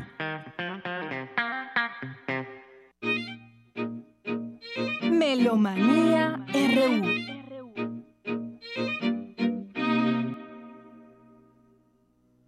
Dulce Wet, adelante con tu Melomanía RU.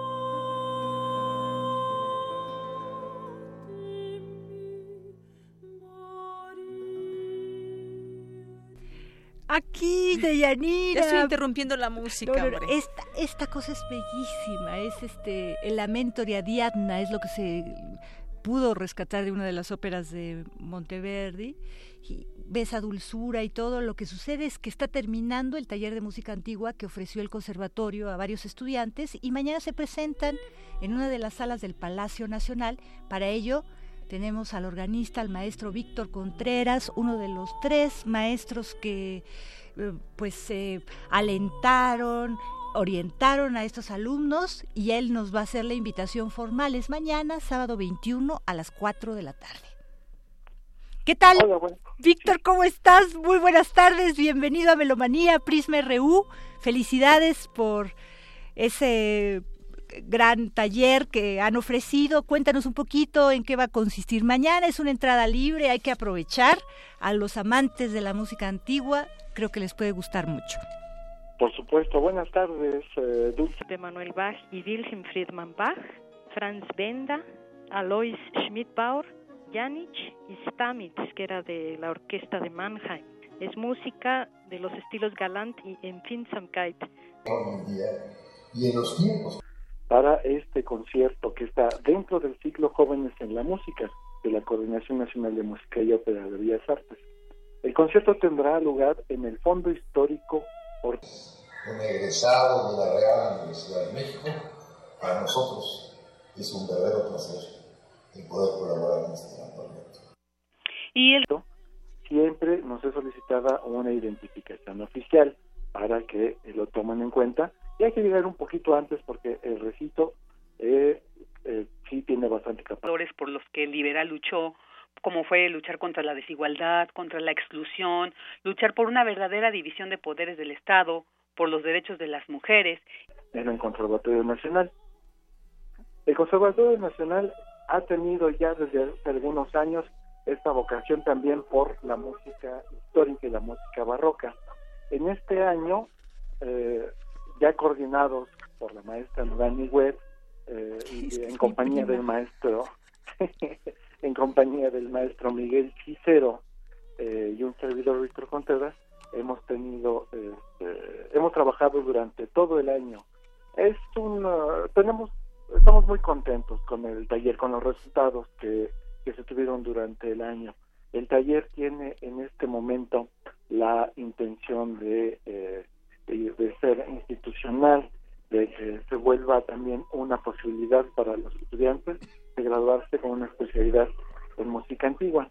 Los chicos que van a que van a, tocar con nosotros son casi todos los que pertenecientes a este taller, son más de 20 eh, muchachos que van a estar participando en distintas agrupaciones. Van a cantar en tríos, van a cantar en música de cámara, van a, tocar solamente música de cámara y tendremos dúos, duetos y entre los instrumentos eh, los característicos de la música antigua. Tendremos eh, un clavecín, tendremos un órgano y los instrumentos que se van a, a la guitarra antigua, flautas eh, de pico en todas, todas sus tesituras y tendremos a los alumnos de la clase de canto, entre todos ellos, pues, bueno, sopranos, contraltos, altos. Tendremos también este, contratenor. En fin, es una gran gama de de instrumentos, pues los propios de la época. Y con respecto al programa, el programa tendrá una duración de una hora, es un programa bastante concreto, pero tendremos eh, música de eh, Frescobaldi, Strozzi, Castello, Caccini, Svelling, Tejude, Telemann, eh, Nicola Porpora, Jean-Philippe Ramón, en fin, lo que deseamos nosotros con este con este programa y sobre todo con el taller que nosotros llevamos a cabo en el conservatorio es eh, dar a los muchachos un amplio panorama de la música en defensa de uno u otro candidato de algún partido político y demás. Yo creo que sí hace falta la tolerancia y finalmente el día de las elecciones al día siguiente pues Tendremos una la oportunidad a través de las cifras oficiales de saber quién se perfila, quién es el ganador eh, de para presidente de la República. Para seis años y en esos seis años qué va a pasar, bueno, pues vayamos definiéndolo también como como ciudadanos, como mexicanos de lo que queremos para este país. Entonces, honor del escenario están ustedes. Sí, cómo no. Sí, muchas felicidades y hasta pronto. Estaremos pendientes. ¿De qué, maestro? Hasta mañana. ¿Qué les parece si nos vamos ahora a una entrevista que nos eh, ofreció Adolfo Alejo? Es primer violín de un cuarteto de cuerdas que se presenta mañana con dos obras póstumas maravillosas, fantásticas, una de Mendelssohn, otra de Franz Schubert. En, la sala Roberto Cantoral a las 8 de Esta eh, ciudad universitaria que abre sus puertas ahora también para, para los niños. Así es, una oportunidad maravillosa, no solamente para los niños, sino para los padres de estar en contacto.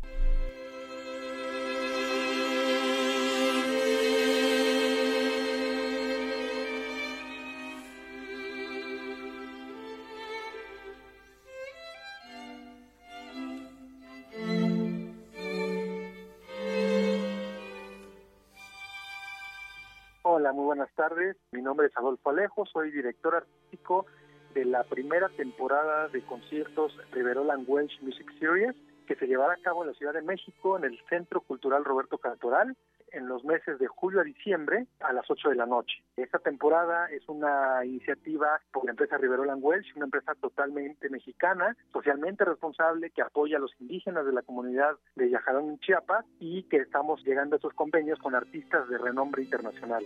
Este primer concierto, que voy como primer violín, ofreceremos dos de las obras más importantes de la música de cámara, el cuarteto en Fa menor opus 88 de Félix Mendelssohn y terminamos el programa con el quinteto con dos chelos en do mayor de Franz Schubert. Será el día de mañana, sábado 21 de julio a las 8 de la noche en el Centro Cultural Roberto Cantoral. Pues bueno, los invitamos también a los siguientes conciertos el 18 de agosto, el 8 de septiembre, el 6 de octubre, el 10 de noviembre y el 1 de diciembre en el mismo Centro Cultural Roberto Cantoral contaremos con la participación de solistas como Ana Serova, una de las violistas rusas más reconocidas a nivel mundial, Konstantin Manaev, un solista ruso-alemán prácticamente apadrinado por el gobierno de Angela Merkel, tenemos a Bárbara Piotrowska, una chelista polaca considerada una de las mejores de su generación, y de muchos músicos mexicanos, de los más activos actualmente en el panorama musical de nuestro país. Entonces, pues los invitamos, esperamos que disfruten de esta primera temporada, que sin duda será un evento muy importante, muy lleno de emociones, nos brinda la música de cámara.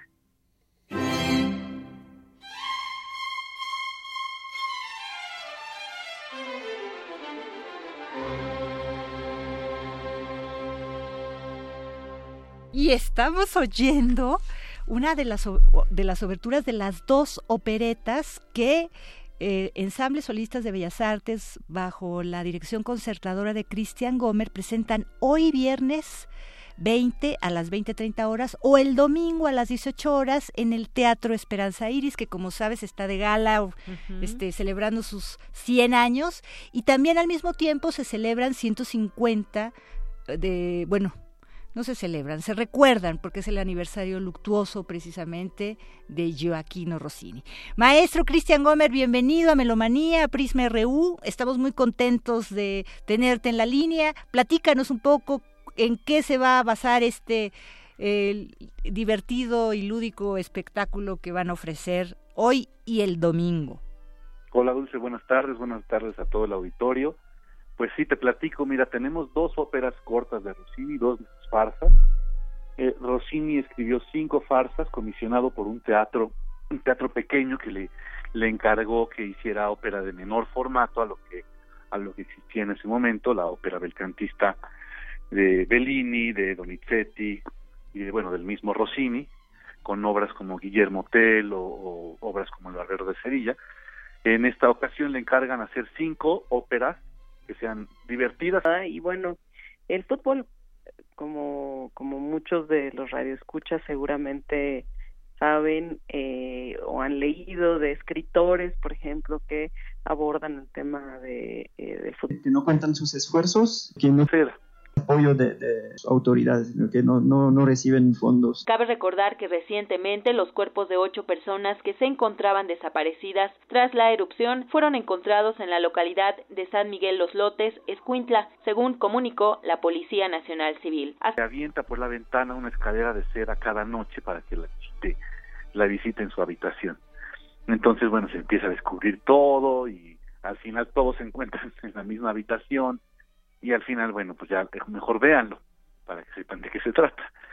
Y L'Ocasione fa ladro se trata de dos personajes que se encuentran en una estación mientras ocurre una tormenta y confunden sus maletas. Y en la maleta que se queda el personaje, uno de los personajes principales, está la foto de la futura esposa con la que iba a ir a casarse. La foto, el traje de novio y el pasaporte. Entonces el conde, este, perdón, no el conde Alberto, Parmenione, que es este personaje, decide hacerse pasar por el conde Alberto y llegar a reclamar a la novia. Entonces, bueno, se hace toda una comedia de enredos también, porque el verdadero conde Alberto llega y bueno, se hace ahí todo un relajo. Todo esto contado sobre la música de Rossini, que es sumamente brillante, que es ágil, que es muy divertida y muy descriptiva.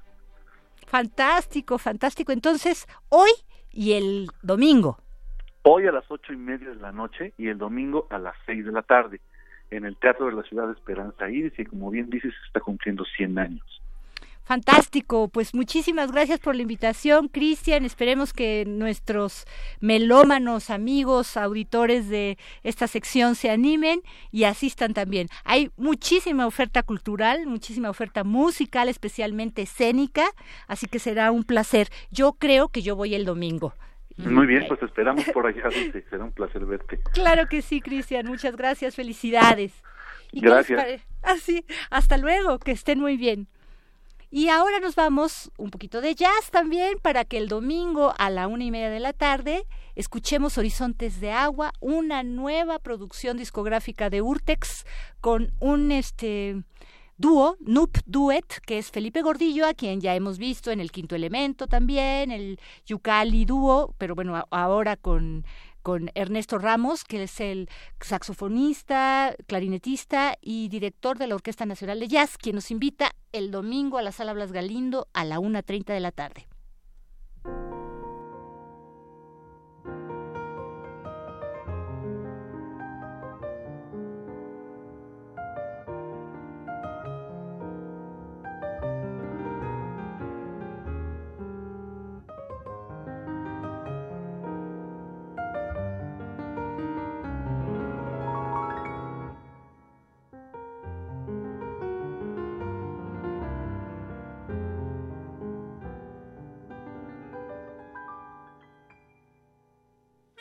Amigos de Melomanía? Yo soy Ernesto Ramos, director de la Big Band Jazz de México, saxofonista y clarinetista.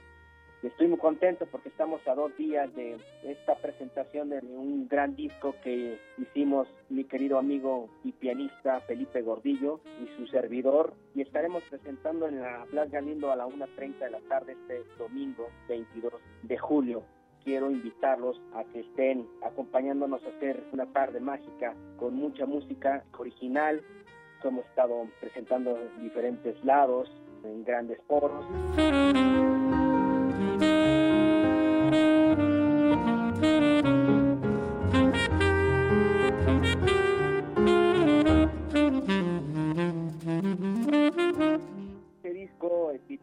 Horizontes de Agua una composición de Felipe Gordillo. Cuando empezamos a hacer la selección de canciones para el disco, obviamente cuando yo toqué este tema, yo le pedí a Felipe Gordillo que pusiéramos así al título del disco porque era un tema que me gustó mucho, me llegó hasta el alma y obviamente eh, creo que fue buena elección porque cuando platicamos con Yasamuar, el artista de la portada del disco de Horizontes de Agua hizo una cosa maravillosa, una pintura maravillosa para el disco donde refleja tal cual horizontes de agua, unos horizontes de vida, horizontes de música a través de saxofones, clarinete, piano. Verán que la portada de Yasamuar y es preciosa eh, esa portada. Estaré yo tocando el saxofón tenor, el clarinete, el soprano con música original por primera vez me atrevo a, hacer cosas con temas originales, como dueto, como quinteto. Ya tengo trabajo con Big de temas originales, pero creo que es algo que quería hacer desde hace mucho tiempo, con una complejidad bastante bonita y bastante laboriosa. Hicimos este disco con mucho cariño para todos ustedes.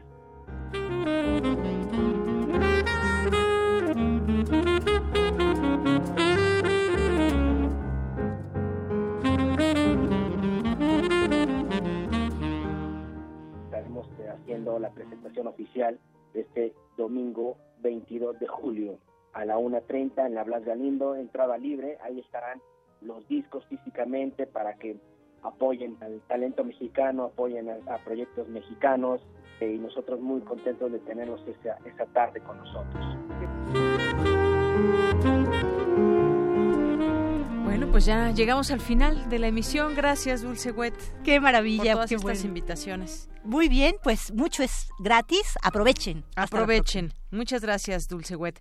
Ramón Vázquez nos escucha hasta Dallas, Texas. Bueno, pues saludos. Y se ganó el libro Diana Bermejo Huerta. Su comentario muy interesante, ya que nuestro país estaba poblado mayormente por católicos. Le parece muy interesante que el escritor sea católico, ya que se dice que los católicos no leen. Es interesante porque la gente necesita conocer la parte buena de la Biblia. Muchas gracias, Diana. Aquí puedes recoger tu libro a partir del lunes de 10 de la mañana a 5 de la tarde en la subdirección de información. Con esto nos despedimos. Son las tres en punto. Soy de Yanira Morán. Gracias a todos nuestros compañeros, a... Eh, a todos los que participaron durante esta semana, Rodrigo Aguilar, Néstor Leandro, Luis Nava, eh, don Agustín Mulia, Arturo González, Abraham Menchaca, gracias a todos y nos escuchamos ya el lunes con, yo creo que casi todos ya en el equipo, ¿verdad? Bueno, hasta el lunes.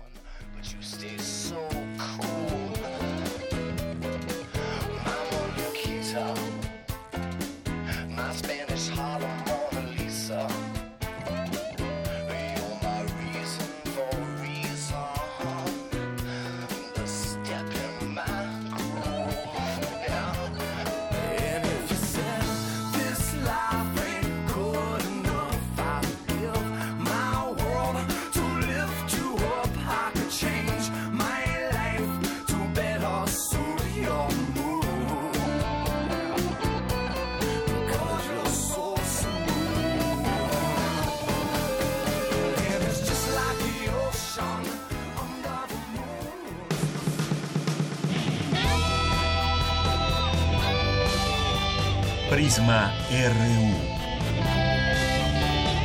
Relatamos al mundo.